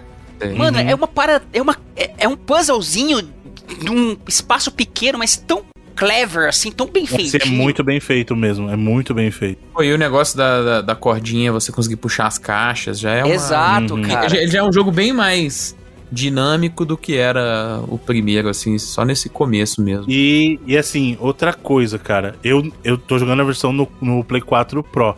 Eu não quero nem imaginar como esse jogo é no Play 5, porque esse jogo é lindo, Essa cara. era Mas uma das não perde, perguntas- eu vi comparação, não perde muito não, viu, Bruno? Essa era uma das É. perguntas que eu ia fazer, porque Mas ele já é jogando, né? bizarramente bonito, né? No PlayStation 4 Sim, já é bizarramente bonito já. E tá rodando de boa, Bruno. De boaça, assim, de, em termos de performance, eu não tive problema de performance nenhum, só que ele roda Bacana 30. isso. Só que ele roda 30 cravado, é o que eu falei. O que me incomoda é ficar flutuando, mas ele tá 30 Eu cravado. comecei, o meu tava rodando em 30, né, no modo Quality Mode lá, eu falei, ah, vou deixar pelo, pelo comecinho aqui. Que fica bem bonito e eu não É, sei se mas é eu troquei pro 60, não vi muita diferença. É, eu não sei se é só resolução, mas parece que perde efeito, sei lá, mas é pouca É, isso, coisa. é. E, e outra, cara, eu não consigo, velho. A fluidez, assim, quando você muda. Quando você, quando você tem a opção de mudar, igual você muda in- instantaneamente, assim, é, eu não consigo, na boa. Eu, e, e- Eu também e- não, vol- não voltei pro 30 mais, assim, fiquei no deixei no 60. e ainda mais um jogo que nem esse agora, que tá, porra, bem. ah, Não, não o Horizon no geral, né? Que ele exige bastante que você pule, mire ati- e Uhum. atire. Eu acho que tá tão legal que eu acho que. Você tá jogando. Vocês estão jogando o quê? No normal ou no hard? Eu já tô, eu tô jogando no normal. é, mas eu comecei no normal e subi meio pro hard. fácil. Eu tô achando meio fácil também. Ele É, eu tá subi pro hard, mesmo. cara. Era essa outra pergunta que eu ia fazer, que eu tava lendo aqui agora umas impressões de um amigo meu. Ele falou que se arrependeu de ter começado no normal. Mas dá pra você mudar no meio do jogo. É, game, sim, game. sim, sim. Nada. Ele mudou, só que falando, ele se arrependeu de ter começado no normal. É engraçado isso, porque eu sou assim e eu sei que o Felipe é também. É, eu começo tudo normal. Eu também, eu Também, sou o Zé também. normal. Já falei pra vocês, pra mim a ideia. Eu tenho que. Também normal é a normal. ideia que o desenvolvedor quis pro jogo. É a experiência que ele planejou, é, exatamente. Eu geralmente não mudo no meio. Se eu quiser, eu começo de novo depois, quando eu for rejogar, e aí jogo no. no- Ah, né? Acho que nesse Mas caso aqui é de boa caso, mudar no é, meio. tranquilo, porque se for o combate, principalmente, É, é só isso. o efeito é imediato, então Pô, realmente mas não tá vale a pena muito começar de fácil. É, o normal é Eu bem fácil. Não, mas cara. não então, sei se é ele por causa do- daqui pra frente. então, Se mudar pro hard, ele já pega, ele fica efetivo, entendeu? Eu não sei se é por causa, tipo assim, de ter, tá vindo do primeiro, já tá tão adaptado pra aquela ideia do, do que, que tem que fazer no tem combate, mui- né? É, exato, é muito também, tem isso. Porque pra quem tá acostumado com o combate do primeiro, você sabe que- tem um ponto fraco da máquina, você sabe É, que é. E no, funciona. no começo eles não te dão. É, engraçado, ele, eu, eles vão te dar uma flecha diferente. Porra, deve ser umas 3 horas de jogo depois. É, de ácido, né? É, É, de ácido é depois. Eu nem lembro como é que é mesmo que você pega depois de uma missão de ácido, não é? é, É, alguém é- te. é pra- você- não, quando você faz o upgrade do arco. Você, Isso, é. E assim, eu ainda tô sentindo falta de mais armas. Eu já queria ter. A, a desculpinha é foda, né? Eu acabei perdendo a maioria das minhas armas na viagem. Né? Metroid. Você- Ok. Efeito Metroid chama. Ok, já tá, já. Mas assim, já dão rápido até o estilingue, Então, a você pega armadeira. Madeira, você pega bastante arma, bem mais rápido É. que no primeiro, até, eu acho, Eu nesse tô jogo. sentindo falta mais é daquelas flechas que já de. arrancava a Ah, armadura. Laceradora, Lacerante, tá. É, Uhum. que eu usava, lacerante, exatamente, que eu usava pra caramba. E, inclusive, ela que ela explodia depois, assim. Mas, cara, não, mas tá tudo, é... tá tudo na cara que você em breve vai aparecer, É, vai né? ter. Vai é, aparecer. e parece que, tipo assim, você vai ter mais opções de variação das, das É. próprias armas, né? pelo que E eles, eles não te dão Mais aquela, arcos, aquela assim. flecha de matar bicho lá que tem no 1, eles te dão direto a flecha de pontadura lá, né? Que- Exato, que, é é. lacerante também. Isso, ela já, Pouco, ela já tem um é. efeito lacerante, é. É. Mas assim, uma coisa que eu achei é, legal de ver é que a Eloy tá muito mais bolada nesse Cara, eu amei! Felipe, eu amei! Cara, eu tô apaixonado por esse, esse cinismo do bem que ela, ela tá, tá ela ligado? Ela tá boladaça. Mano, ela, mano, ela tá muito desprendida, assim, ela tá no, no nível. No, começo, a primeira ela missão, já, né? Ela já negou Deus na primeira missão. Sim, cara, no começo, a prime... que você encontra aquele Varl lá, né? Que tá bonito, de barba e tal, né? É. E ele todo inocente. E ela fala: Não, não tem Deus a porra nenhuma. Eu sou clone da mulher lá mesmo. E. Eloy diz: Deus está morto. É, e toma, toma aí o foco pra você ver o que eu vejo também. É, tipo, ô, oh, cara, é o Richard Dawkins do, do, do da terra dos dinossauros, tá ligado? Ela tá boladaça com todo mundo, que é uma coisa que ela não é tão no primeiro assim. Não, e ela, ela tá é segura pra caramba, assim. É. Segura, assim, ela chega e, e, ela conversa como se ela fosse meio que um. Meio que o Garrett, assim, tá ligado? Meu. meu um nossa, pouco, é. Me, me deu muita vibe de The Witcher 3, assim, o Forbidden West, só que muito melhor jogabilisticamente. Quando você entra naquela taberninha de minéria lá. Muito legal, mano. Cara, como tá vivo esse mundo? Tipo, cozinhando. Sim, sim. Vocês jogaram tá... o minigame lá do tabuleiro lá? Da... Mano, então, isso é, é, um show à parte. Não, isso aí é um show Legal, à parte. Caramba. O ataque das máquinas é o que eu é, é algo é que eu Gwent, sempre é quis. Então, é o Gwent, tá, é, é, o, é o que eu sempre quis e nunca tive no Horizon aqui. Isso foi a maior adição de todas. Você chegou a jogar, o Edu? Não, eu tô, com, eu tô com o quadradinho pra ir lá, só que eu não fui ainda. Cara, não, você vai amar. Porque o ataque das máquinas é, é o side game que eles criaram pro Horizon. Só que sabe o que é o ataque das máquinas, Edu? Não, Eles pegaram. Eu, eu, tô, eu tô, eu tô, eu, Bruno, eu tô. Meu jogo tá pausado, tá com a bandeirinha em cima desse trem aí pra ir pra lá. Então, o ataque das máquinas é Final Fantasy Tactics, recriado pra tabuleiro, recriado dentro do jogo. Quero. Quero Entendeu? Muito. Eles é criaram. Legal, tem a diferença dos terrenos lá. tem igualzinho, sabe? Diferença de terreno, diferença de habilidade de, de unidade. De, de costas. É, é ata exatamente, ataque de lado, costas tal. É, é igualzinho. Arma que faz piercing. Cara, é, é igualzinho. Eles pegaram Tactics, colocaram no mundo do, do Horizon, porque as unidades são os monstros, tá ligado? São os, as máquinas. E aí cada unidade tem é, um alcance de ataque, alcance de mobilidade, e terreno influencia, tem terreno de pântano, tem altura, é um monte. Cara, é muito bom. É muito. Se, esse jogo, se eles lançassem isso num tabuleiro de verdade. O, Bruno, o Bruno pira nos minigames, né? Não, mas eu sou o cara do sidequest, cara. Eu já tô ligado que eu vou, eu vou ter umas 100 horas desse jogo e 50 vai ser só jogando Ataque das Máquinas, é, cara. Eu, eu vou, Porque vou assim, é muito bom. Se eles fizessem um tabuleiro de verdade, Ataque das Máquinas, para vender, eu compraria fácil.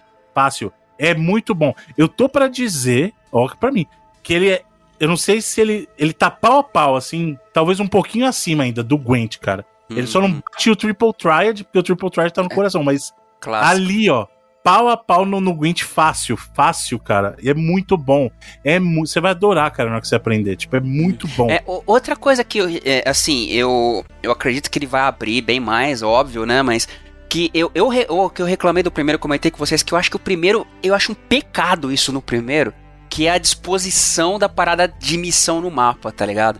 Que o primeiro você começa lá a, a, a introdução, aí tem até lá a aprovação dos Nora, o ataque lá, que é chato pra caceta aquela introdução. E beleza, acaba a parada do Nora. E a próxima missão ele vai te mandar lá pra Meridiana, lá do outro lado do mapa, sabe? Cara, uhum. eu acho isso criminoso no, no, original. Você fazer o jogador dar essa volta sem aproveitar que, que, que seja uh, apresentado digamos, organicamente as paradas do jogo. E nesse, para mim, tá sendo assim. Ele tá apresentando, ele bota um ponto aqui, outro pontinho lá na frente. Não sei se uhum. depois o quanto ele vai abrir pra frente, mas pô, se com 8 horas já tá assim, eu acho que é engajante o suficiente, sabe? E tá cheio de fogueira no 2, tem bem mais que no 1. Um, tem. E os caras se resolveram. É, eu, desconfio, eu não, eu não joguei o, dois, o primeiro no lançamento, mas aquele fast travel que você compra que usa para sempre no primeiro, eles colocaram depois, né? O Sim, que usa pra sempre foi depois. É, Isso ganha ele, Tem uma cara total que os caras falam, não, gente, a gente deu uma cagada nessa mecânica é. aqui, vamos botar Mas é porque um... o que rola aqui é que você pode, pra você fazer fast travel de qualquer lugar para uma fogueira você paga, de fogueira para fogueira você não paga. Ué, né? faz sentido, recurso, justo. Né? É uma mecânica muito é. mais justa, pô. É, essa parada, ele não faz isso, inclusive você pode usar a mesma gambiarra no, do primeiro. Só que nesse não precisa nem tanto, porque outra coisa que eles consertaram que me irritava demais era aquele sistema de cura do primeiro, sabe? E Mas já não tinha o link de colocar pra cima? Acho que tinha. Ele era, já mas primeiro. não, porque ele era um bagulho de porcentagem em vez de ser item de cura, não era assim? Não, não, Isso eu que primeiro que você. Primeiro que eles. eh, Ela continua abaixando pra pegar as paradas no chão, mas nesse eles diminuíram bem o tempo, assim. Uhum. É bem rapidinho, ela baixa, pega bem rápido, beleza.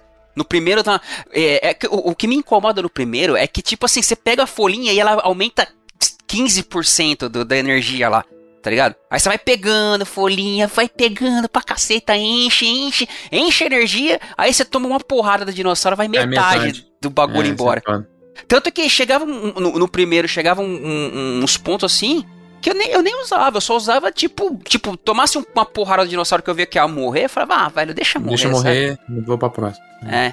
E, e o que eu achava que poderia fazer, você podia encher a energia nas fogueiras. Que você dá, você faz uma gambiarra. Se você, se você sair e, recarregar o save, ele enche a energia. Não faz nenhum sentido isso. No 2, inclusive, continua assim. Só que no 2, o sistema lá de você pegar e acumular e ela mandar as paradas pro depósito lá é muito melhor, cara. Em vez de você entupir o inventário e ficar com o inventário cheio e manda as paradas lá pro depósito e você vai lá pegar quando precisa, sabe? Outra coisa que eu achei muito melhor do, do, do- do- em- com relação ao primeiro. Sim. É, um- uma coisa também que eles fazem, é, eles introduzem novas máquinas É. antigas e introduzem novas máquinas. Eu não cheguei ainda, meu medo é que eles tenham tirado alguns dos icônicos, tipo lá o Thunderjaw da vida, que aí triste. Será? Mas as máquinas novas são interessantes. A cobra lá, a primeira é Eu foda. achei sensacional, né? Porra, eu só percebi, eu dei algum mole, eu só percebi que ela tinha dropado uma arma no finalzinho da. É, depois que acabou a batalha, Sim, né? mas Que eu também via... percebi depois, tá ligado? Eu tava tão Tinha, tinha várias no chão, tinha umas quatro, assim. Exato, eu tava tão preocupado em tirar as partes dela e tal, que aí É, só também. depois que eu terminei a batalha, eu falei, caramba, mano, ela dropou um canhãozão aqui que eu poderia ter usado contra ela, Hum. sabe? Mas é, foi uma batalha bem legal também. né? Eu peguei um lá que é tipo um canguru maluco. É, eles trocaram o Vigia por aquele... é, Ele parece tipo um badgerzinho, pare- né? É, parece um... Um furão, né? É meio, meio tipo um isso. estranho mesmo. Ele se, ele se, ele se, movimenta, se movimenta meio tal. Ah, uma coisa que eu, eu lá entendo porque tiraram, porque era muito, era muito roubado no original, que é o assovio, né? Eles deixam só a pedrinha agora. Ah, sim, porque aí você nem precisava pegar a pedra direita, às É. vezes, né? E agora você pode acumular trocentas pedras. 300 pedras lá pra usar. Mas o assovio eu gosto, mas era bem roubado no primeiro, né? Toda hora tem pedra no chão. Sim. É o que mais tem, inclusive. É, que cê- cê- era só você ficar no matinho assoviando, você esvaziava o lugar assim. Vocês já pegaram algum daqueles especiais lá que a câmera muda e tal? E Sim, sim, sim. pela skill tree? sim, cara, é sim, aquelas aquilo. habilidades novas, né? O Melee tá muito melhor, né? Esse, Muito inclusive. melhor, é. Tem uns combozinhos, dá a pra você habilidade de jogar a lança também pra, pra matar os Eu não- inimigos. Eu não peguei a lança ainda, eu acho que. Você não pegou? Então, Não você, não fez, você não fez as sidequests, mano. Não peguei, não. Fiz todas que eu falei. Não, a, eles te a dão uma lança é lança side quest? qualquer lá, é. Ah, não, a lança. A lança normal dela. Eu tô falando É? que tem uma outra lança de jogar, tá ligado? Então, essa que joga que você faz a missão das irmãs, você fez? Não, essa essa eu não fiz. Mas então, é, eu sei que é, é uma das que tem lá na, na- nessa cidade lá. que Não, você não tá fiz. lutando, aí você pode fazer um finisher jogando a lança à distância. Não, eu não peguei essa arma ainda. Nem sabia que era nessa, nessa. Porque eu sei da sidequest das irmãs na barraquinha brigando uma com a outra lá. Isso, é. Eu já, eu, já, eu já abri ela, mas eu não fiz ela. Eu abri todas as sidequests, mas não fiz todas, assim. Fui na, na- no, no exclamaçãozinho verde de todas. Hum. Então, antes de falar de sidequest, tem uma teoria que eu queria discutir aqui que eu acho importante, porque se, se for isso mesmo, é genial se não ficar triste. Lá no. Eu, eu cheguei a comentar isso com o Felipe lá. Edu, lá no começo, ela chega lá na Faro, tá Uhum. ligado ali? E conversa sobre a primeira arca que eles tiveram, que foi o projeto que falhou lá no primeiro, e por isso que eles tiveram que fazer o protocolo Zero Down lá, né? Sim, sim. E aí a gente sabe das imagens de divulgação que tem a, a Carrie Anne Moss, lá, a personagem da Carrie Anne Moss, Uhum. e o visual dela é diferente dos, dos outros.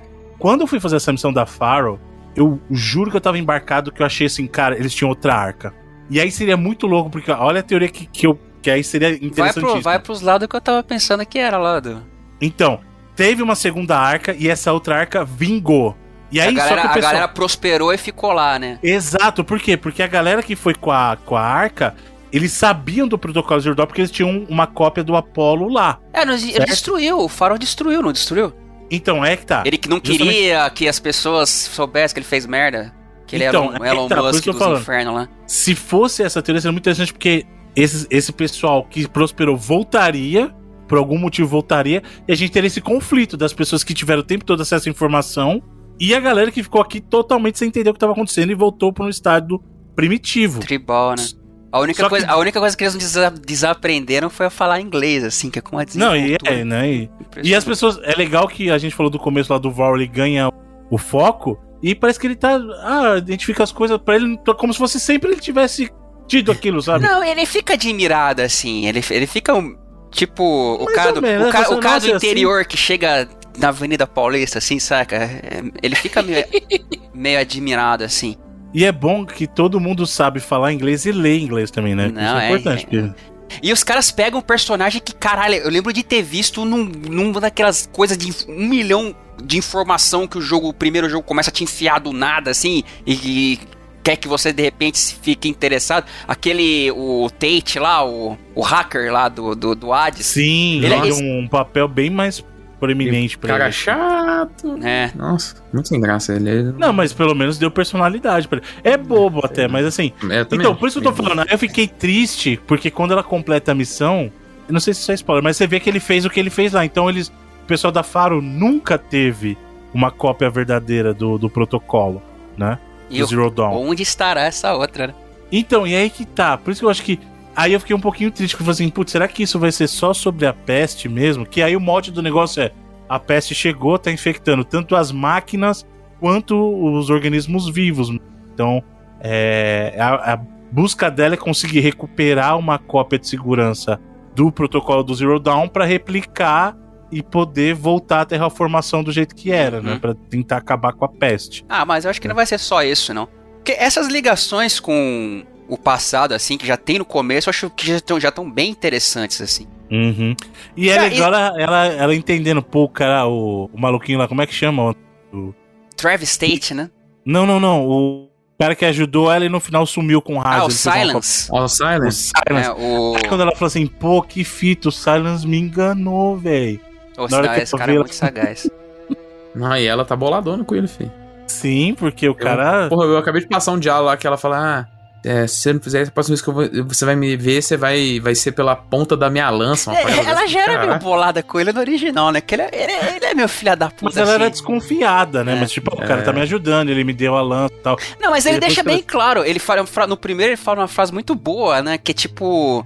Aquela parada de benefícios mútuos, assim, você de conviver com a pessoa porque uma precisa da outra e tal. Ele tá falando, meu, eu tô, uhum. aqui porque eu preciso de que você faça as paradas e é nóis. Ele é, ele é pragmático, assim, o seu, ele é maquiavélico, né? E é o Lance Redrick também, é excelente, assim. Uhum. Mas agora a gente falou da side quest, cara, e realmente cara, não, não é nenhum o, o, o Bruno... é, não sangrento, mas tá muito mais elaborado, não, mas tá Bruno, tá bem a, melhor. A personalidade que tem agora, que é captura de movimento, tudo que é porra de tem captura de movimento, Cara, labial a personalidade também, que dão pra labial tá perfeitinha. Não, é, não, não só, é não só isso, não só leitura labial, é, trejeitos, o, ou quando você encontra o, os dois parceiros lá no, no, no, começo, quando você tá na parada de Meridiana lá, que você encontra os, do, do, a galera do primeiro e tal. Sim, sim. Cara, é, é, é um, uma um show assim de personalidades distintas, né? A galera, o jeito de falar, o jeito de se. Cara, quando você entra naquela taberna que tá gente bêbada no chão e o cara cozinhando e gente sentada na mesa. Né? É, é, é, é um, um, um, salto assim de que você olha se acredita naquela parada. Né? E, e, eu acho que a questão de texto também tá bem melhor organizado. Que outra coisa que me irritava no primeiro é que ele acha que você se, se, se interessava por muita coisa do nada. Que eles colocavam aquela árvore de diálogo com 50 coisinhas pra você perguntar. Que você fala, meu, o que, que eu quero com isso, saca? Vai logo pro assunto. E nesse ele tem, mas é menos ele coloca tipo duas, três, assim. E é, normalmente é bem mais interessante. E bem mais direto com o que você tá falando mesmo. É, eu também achei que. E, tipo assim, tem os personagens que você olha e falei, putz, cara, isso aqui é uma pessoa de verdade, tá ligado? É, mano. Não, e não é, só. Não é, é, simplesmente pegaram uma pessoa de verdade e botaram aqui dentro do jogo e ela tá como se ela estivesse atuando aqui dentro o tempo inteiro. É loucura. Não só as pessoas, mas as máquinas, os bi. Ô, cara, eu vi o javali rolando as costas na grama, assim, coçando as costas na grama, sabe? Uhum. Eu falei, como é que vocês querem que eu dê uma flechada nesse bicho, jogo? Aí vocês estão de é, zoeira. Eu não consigo matar esse bichinho, né? Que nem um, rolando que nem um cachorro, assim, manja? Exatamente. Comportamentos muito mais é, críveis, né? Pois é. O, é, outra coisa, a gente falou, né? Skill tree nesse tá. Beleza, a gente sei, ah, skill tree é skill tree, mas nesse tá muito melhor do que o primeiro, que o primeiro tinha umas coisas que eram vergonhosas, assim, tipo, tirar o emblema da roupa, tá no skill tree. Não faz nenhum sentido essa porra, né? Os próprios menus tá tudo organizadinho, você consegue saber qual item que é para vender, qual item que é para fazer coisa. Que no primeiro você ficava aquele monte de coisa lá e ah, esse vende, esse não vende. E não dava para você dar um sorte maneiro, sabe? Esse que eu acho que melhorou demais. A, a parada, falando em roupa, eu acho que o primeiro, a única roupa que é útil é a roupa lá que te dá stealth, assim. Invencível, talvez, também. Porque, do final. Desse... É, essa é uma parada que eu tô confuso, porque eu tinha lido em algum lugar que ela começaria com aquela armadura lá que da, da side quest lá da. da do Forbidden a, a armadura sinistra lá. Do, aliás, do Frozen Wilds. É a armadura que regenera. Não, aqui um regenera. Que é o escudo, escudo lá. E eu não comecei com ela, mano. Acho que não começa. Esse, pô, você ia começar com a armadura mais roubada de cara? Ah. Não, mas sabe por que Mas que... é porque é... a pessoa falou que ia reequilibrar o jogo justamente pra dar mais dano e tal, ia compensar de algum jeito. Não, eu acho é. que o primeiro, o, o agro dos bichos é muito ruim, cara. Você passa 20 metros do bicho, se, tipo, se ele de costa pro bicho, ele te detecta se você não tiver com a roupinha lá de stealth. Qualquer bicho, desse eles melhoraram bastante, assim, você consegue... É, tipo, rastejar pelos cantos, passar por trás e o bicho não te vê. Eu acho que dá mais utilidade para outras bobinas, para outras roupas. Porque no primeiro eu só meti stealth, só pros bichos não, não agrar quando eu passasse do lado. É. E dá pra configurar o controle também. Parabéns aí, muito obrigado. Se você quiser mudar a ordem dos botões. Aliás, também, opções de acessibilidade, é, muita coisa. A, muita coisa melhorou mesmo. Eu só senti que o comecinho do jogo, ele ainda é... Ele não é tão devagar igual do Zero Dawn, não, mas é, é um bem melhor. É o bem começo melhor. do jogo é muito melhor que Porra. o primeiro, cara. A, a, pra mim, agora... a tortura de começar um new game no, no Horizon, no Zero Dawn, é sempre passar por aquilo, aquela, aquela aquele comecinho dela menina é uma tortura. É muito chata. Pro, até É. a aprovação lá é chata A demais. aprovação é chata também. Não, esse eu achei bem mais legal. Só a Eloy Richard Dawkins aí já vale o prólogo. É, Eloy Carl Sagan. E ela tá nessa vibe, não é só no começo, ela tá na vibe do jogo inteiro, com todo mundo. Não, as Todo expressões dela, velho, é muito bom. Sabe? É, quando ela chega pra falar com o cozinheiro lá, que ela fala, não deixa a galera te zoar, não. Aí, meu, o que eu adorei é tem uma missão do carinha lá do, lugar que fala: Não, o cara vai fazer essa. o cara fala: Não, eu vou fazer, eu vou restaurar. E ela chega e fala: Isso aí, e vai cobrir todos os prejuízos pra vocês todos aí também. Sim, sim, é do Uvor lá, o cara. É.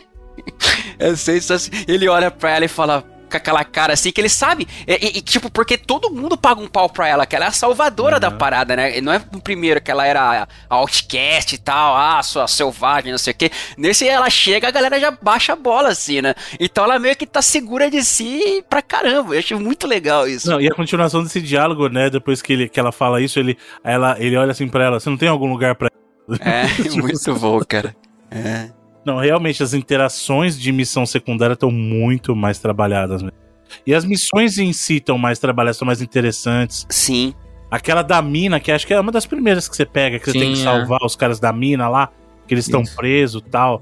Aí você tem que usar mecânica d'água. E aliás, caramba, em água nesse. Mano, eu não cheguei no mar aberto ainda, hein? Dá, dá pra Mas- nadar bastante aí. Só o que eu vi daquelas cenas que tem do mundo do, do mar aberto com onda, você tá ligado que aquilo é dificílimo de fazer, mano. Sim. E tá Eu vi- lindo.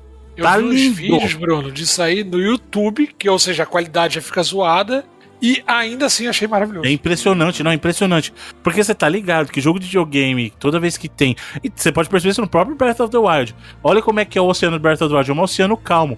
Por quê? Porque você fazer ondulação em água, em videogame, é, embaçado. muito difícil.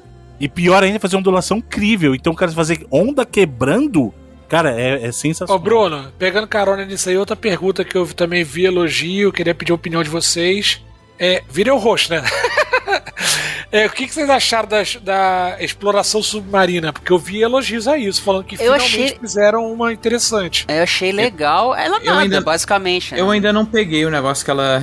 Porque vai ter um item É. que ela respira pra sempre, né? Debaixo d'água. Eu ainda não peguei esse item, então não é- acho que não é. Não tô no momento da exploração debaixo d'água ainda. Tem umas É, paradas meio inclusive- Metroidvania, que ele coloca assim, a, barreira que você não pode abrir. Isso, ainda. é, exato, hein.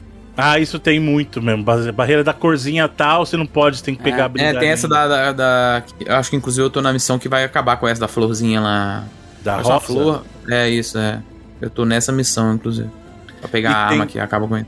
E tem um puzzle que eu não consegui resolver ainda, que é embaixo d'água, que aí eu, eu tipo, acho que ela não pode chegar ainda porque eu não tenho a oxigênio suficiente. É. Esses entraram esse é logo ali perto de minéria mesmo. É embaixo d'água, aí você acha algumas coisinhas.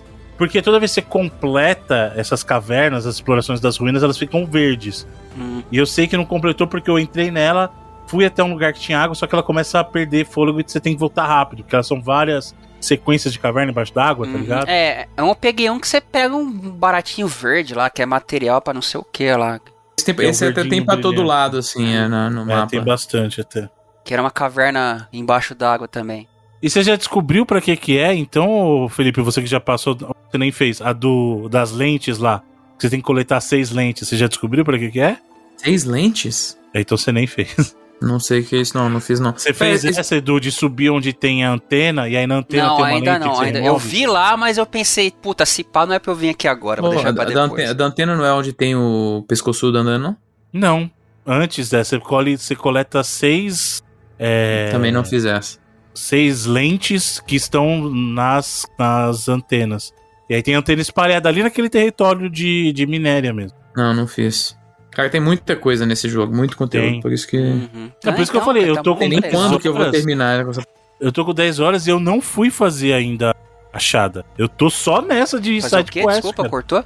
Eu tô com 10 horas e o, e o Felipe tá com menos tempo que eu, mas ele já passou, porque eu não fui fazer a embaixada ainda, porque eu tô só fazendo side quest, cara. É, eu tô. É, eu, acabei, eu acabei de fazer a embaixada, inclusive é quando aparece a personagem da... Da Karen Moss? Não, da... Puta merda, mano. Que é a vilã principal do... do jogo. Não sei. Eu tô pra fazer a embaixada também. A líder do, dos Kinuk, lá, como é que é? Pois é, quem que é a atriz foda pra caramba que faz ela, mano? A Angela Bassett? Angela Bast... Isso mesmo, exatamente, é, quando ela aparece. Exa exatamente. Não, é quando você pega o, o glide, inclusive. ainda não encontrei. Não, mas assim, é, em suma, eu tinha essa expectativa. Eu sempre falei pra vocês, assim, que eu tinha essa expectativa desde o primeiro, que eu acho que esse vai ser tipo o que foi o Assassin's Creed 2 pro Assassin's Creed 1. Eu não- tem gente que compara Uncharted 1 com o Uncharted 2, mas eu prefiro a comparação do Assassin's Creed 1 com o Assassin's Creed 2, pra mim, pessoalmente, porque eu acho que o Uncharted 2, o Uncharted 2, pegou pontos que eram bons já no primeiro e melhorou, sacou? Pra mim, o Assassin's Creed 2 pegou pontos É, bons e pontos entendi. que eram ruins do primeiro e melhorou. Melhorar é, faz mais sentido mesmo. Então eu acho que, e pra mim ele cumpriu até agora, com 8, 9 horas, ele cumpriu demais essa expectativa. Cara, eu tô apaixonado, assim, por esse jogo. Era, era tudo aquilo que eu queria que o primeiro fizesse. Ô, uma parada que eu acho tão simples que o primeiro não faz. Você bota o foco no bicho e você desarmar o foco com o arco, tá ligado? Porque no primeiro você te botava o foco, aí você tinha que fechar o foco, abrir o arco. Depois abriu o arco, ah, sim. E é umas paradas que não faz sentido, sabe? Em, questão de, vi- de que videogame já faz há anos. Uhum. Mas eu tô, tô, olha, eu tô muito feliz, assim, com o Forbidden West. Tô gostando muito, assim, cara, do, da experiência, velho. Num geral, assim, é... Nem, nem os bugs que tem de início, assim, me incomodou, sabe? Num geral, tô achando a experiência que, tipo, nada... Tudo que eu vejo, eu gosto, assim. Até o Bruno comentou essa parada do- de dar o ponto no foco. Eu gosto de dar o ponto de ver, ah, caraca, 500 milhões de, de, de pontinho amarelo nas montanhas que você pode subir, assim, que já. Óbvio, novamente não é em toda a montanha, mas nas que tem. É, pô, pra mim eu tô, tô bem contente, assim, com o que os caras fizeram até agora. É, eu gostei. É um jogo melhor que o segundo, que o primeiro, né? O segundo é um jogo melhor que o primeiro. Tem melhorias, mas eu, eu ainda acho que não, não chegou, não foi dessa vez ainda que corrigiram. Eu gostaria que ainda fosse melhor. Melhora, melhorou com relação ao primeiro, com certeza o sistema de escalar. Mas eu acho que ainda não é lá. E eu não tava esperando Breath of the Wild, não é esse o ponto. Eu só queria que Uhum. fosse algo mais é, intuitivo, sabe? Como a gente falou, Uncharted, você escala pouco, mas você sabe onde você tem que escalar. Uhum. É, o próprio Assassin's Creed tem um sistema de escalar que você sabe também. Você sabe que você pode. Ainda mais os primeiros, que eu quero que eu mais gostava. Do, no caso do Assassin's Creed, né? Que era, entre aspas, mais realístico. Que você tinha que meio que pegar no lugar certo. Exato. Então tem, você tem pegada pra mão, você consegue subir. O problema do Horizon ainda é esse, melhorou com, com a questão do pulso, do foco e tal, mas eu prefiro, eu gostaria, no meu caso, eu gostaria que não, eu não tivesse que depender do foco pra saber se uma coisa que eu tô enxergando tivesse lá ah, uma, uma saliência pra botar a mão, ou o pior caso é justamente o oposto, é, é um negócio que é baixo demais, você sabe que ela tem altura e ela não consegue subir, cara. Fala, não, aí não, aí é Uhum. zoeira demais. É, mas é, ela, ela fazer o esforcinho pra subir nas paradas eu achei muito maneira. Que a- Uhum. é, fo- foram poucos co- co- lugares que eu tentei que ela não subiu assim, sabe? Uhum. A não ser esses que vocês que vocês comentam, tipo de cerca, essas paradas, mas lugares que tem pra subir foram poucos que eu vi que ela não, não deu aquela esforçadinha pra subir assim. É, eu- encontrei mais do que eu gostaria na minha, na minha Ah, e partida. outra coisa que eu achei legal, e eu gosto de ter isso em jogos, é, ela colo- coloca as biografias dos personagens lá. Que esse jogo, ele assume que você tá com o Horizon Zero Dawn fresquíssimo na sua mente, assim, né? Ele coloca as biografias dos Faz personagens. até um recapzinho no começo. Sim. ali, né? Mas ainda assim, tem coisa que ele assume que você saiba muito bem do jogo anterior, né? Pô, recap é uma parada que todo jogo deveria ter, viu? Que às vezes dá uma preguiça de você começar, por exemplo, por um jogo 2 ou 3. Você se sente meio na obrigação, pô, tem que jogar o primeiro antes. E Uhum. não, cara, não. Então, o- o- esse, nesse ele tem um recapzinho com, e ele tem biografias de personagens, assim, sabe? Sim, isso é bacana, velho. Eu, Você eu pode gosto ler. dessa, dessa Biografias bem completas até. Tipo, o moleque Sol lá, não lembro muita coisa dele. Ele é filho do, do exilado do Rei Louco lá, né? Isso. Que é uma coisa que, o- que o Forbidden West assume que você tenha fresco. Lembre, né? Mas, Não, e outra coisa, todo mundo do, do Forbidden West tá apaixonado pelo Eloy, né? O Pô, Rei como- Sol. Até eu tô. Como não? o- não, eu sei, Salvadora. mas o Elrond lá. Uhum. O próprio Ele tá Chama- putaço, chama né, de cara? Que ela Red foi embora. É, Tem uma que eles chamam de Red Queen, um negócio assim. É. Mas tô gostando. Mas tem falta muito jogo ainda, né, cara? Pra... Sim. Pode ser que Eu mude tô a opinião. curioso aí o que, que vai rolar na história. Ver mais desse. Eu não che- eu explorei pouquíssimo do Forbidden West mesmo, né? Acabei Uhum. de chegar na. na Não, que do- a gente tem, pô, 10 horas Forbidden até você West. chegar no que é Forbidden West. Primeiro que o prólogo já é grande, já é umas duas horas de É. prólogo, assim. E até você chegar lá no. no dizem que é meridiana, mas não, não me pareceu. Parece outro lugar, tá certo? Tá destruído. Mas, Pra ver um pedacinho, né? é. Eu, tipo, eu fui procurar os elevador lá, não achei, mas beleza. E aquela cena que eles usam de introdução mesmo, que ela, ela cavalgando o sentido Porra, é muito é bem legal, bonito, cara. hein, mano? É muito legal. Muito bonita. A música que toca, que música fantástica, assim, da, cantada, né? Mas tá aí, hein? Eu recomendo. Recomendo aí pra galera que tiver oportunidade de jogar, joga. Inclusive, até por isso que eu meio que deixei o Elden Ring pra comprar depois, porque eu sei que é uma experiência que eu quero terminar essa e depois poder me dedicar também o tempo que É. precisar pra Elden Ring. Eu tô nessa que jogar os dois. Ia ficar muito ruim, porque eu acho que eu não ia conseguir aproveitar nenhum dos dois bem, sabe? Joga um pouquinho esse, aí para, Sim, vai pro sim. outro. Aí então eu falei, bom, termina esse que, que eu já chegou primeiro, termina esse, Eu vou e aí nessa também. depois eu vou pro outro, cara. Nesse pensamento também. Eu, eu tô aquele cara que para na bifurcação e não sabe pra onde ir. Mas e aí, senhores? Recomendado então pra Sim, galera começar, sim, quem pô. quiser? Sim, com certeza. Ah, eu vi uma reclamação do povo falando, ah, parece muito com o primeiro. Mas, porra, vocês queriam o quê, gente? Cara, eu vou dar até um testemunho. Eu não acho que pareça tanto com o primeiro. Eu acho que na- nos alicerces, sim, ele lembra o primeiro, o que é, É. bom. Hum, Eu acho que é parece pra bom. caralho, mas. Mas eu vou dar uma, uma experiência de quem tá jogando do, do irmão mais pobre aqui, do primo pobre. Eu que tô jogando no Play 4 ainda, mesmo que seja no Pro. Cara, mesmo no PlayStation 4 ele parece jogo de outra geração. Cara. Não, não, eu eu não falo, não eu não quero só... nem imaginar como é que vocês estão jogando Play 5. Não falo quero nem- visualmente, não, Bruno. Eu falo questão do jogo. Não, eu tô si. duas, as duas coisas. O alicerce mesmo do jogo, tô Uhum. falando a base do jogo mesmo, o gameplay, tudo é a mesma, né? Então, eles só melhoraram em cima disso. É. E vis... aí eu, eu fui pro outro lado do visual também. Eu acho que ele melhora muito. Hum, mesmo não, dentro sim, do próprio que- PlayStation 4, eu percebo assim, cara, você no Play 4 parece que passou uma geração mesmo. Não, sabe? quando você tá naquela. é, Eu acho que no- tem, deve ter no Play 4 também, que eu, eu vi uma comparação lá do Era na lista de bits, eu não vi tanta diferença. Que você tá naquele. Logo, acho que a primeira vez que você encontra os bichinhos furão lá, que você tá numas árvores que tá, parece Ghost of Tsushima, tá voando folha pra tudo que é canto, assim. Sim, e tem muita partícula nesse jogo, é, muita, é borboleta, coisa. é negócio de planta voando, é o vento trazendo fol- folhagem, tipo, é um bagulho. é, eles estão fazendo showcase ali, mas ó, vamos mostrar. E no Play 5, pelo que eu vi, é mais ainda. Então tem partícula pra tudo quanto é canto. Tipo, o bagulho tá doido. Tá doido. É, mas eu, eu, eu gosto, assim, era, era, era o que eu esperava, assim, me entregaram o que eu queria. Por enquanto.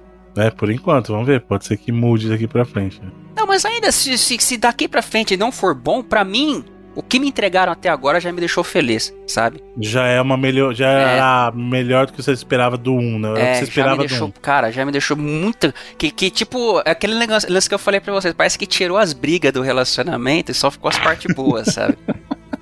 Muito bem, então, senhores. É isso. Obrigado pelo papo. Isso aí, Obrigado pela galera que acompanhou a gente esse- nesse pós, nesse, nesse after party aqui. né? Falei, "Ah, a gente faz mais vezes aí, de repente. É, Pode O ser. dia que jogar todo mundo em Elden Ring, a gente. Exato, de A- a repente pegar galera- as primeiras impressões do Elden Ring vai ser legal A também. galera sempre pede pra pergunta, é, pergunta o que a gente tá jogando, né? Pra comentar e tal. Tá aí. E, e você, Cunha, qual que é o veredito aí? da- Eu, eu acho que vale a pena pular o primeiro e ir direto pra esse quem não jogou.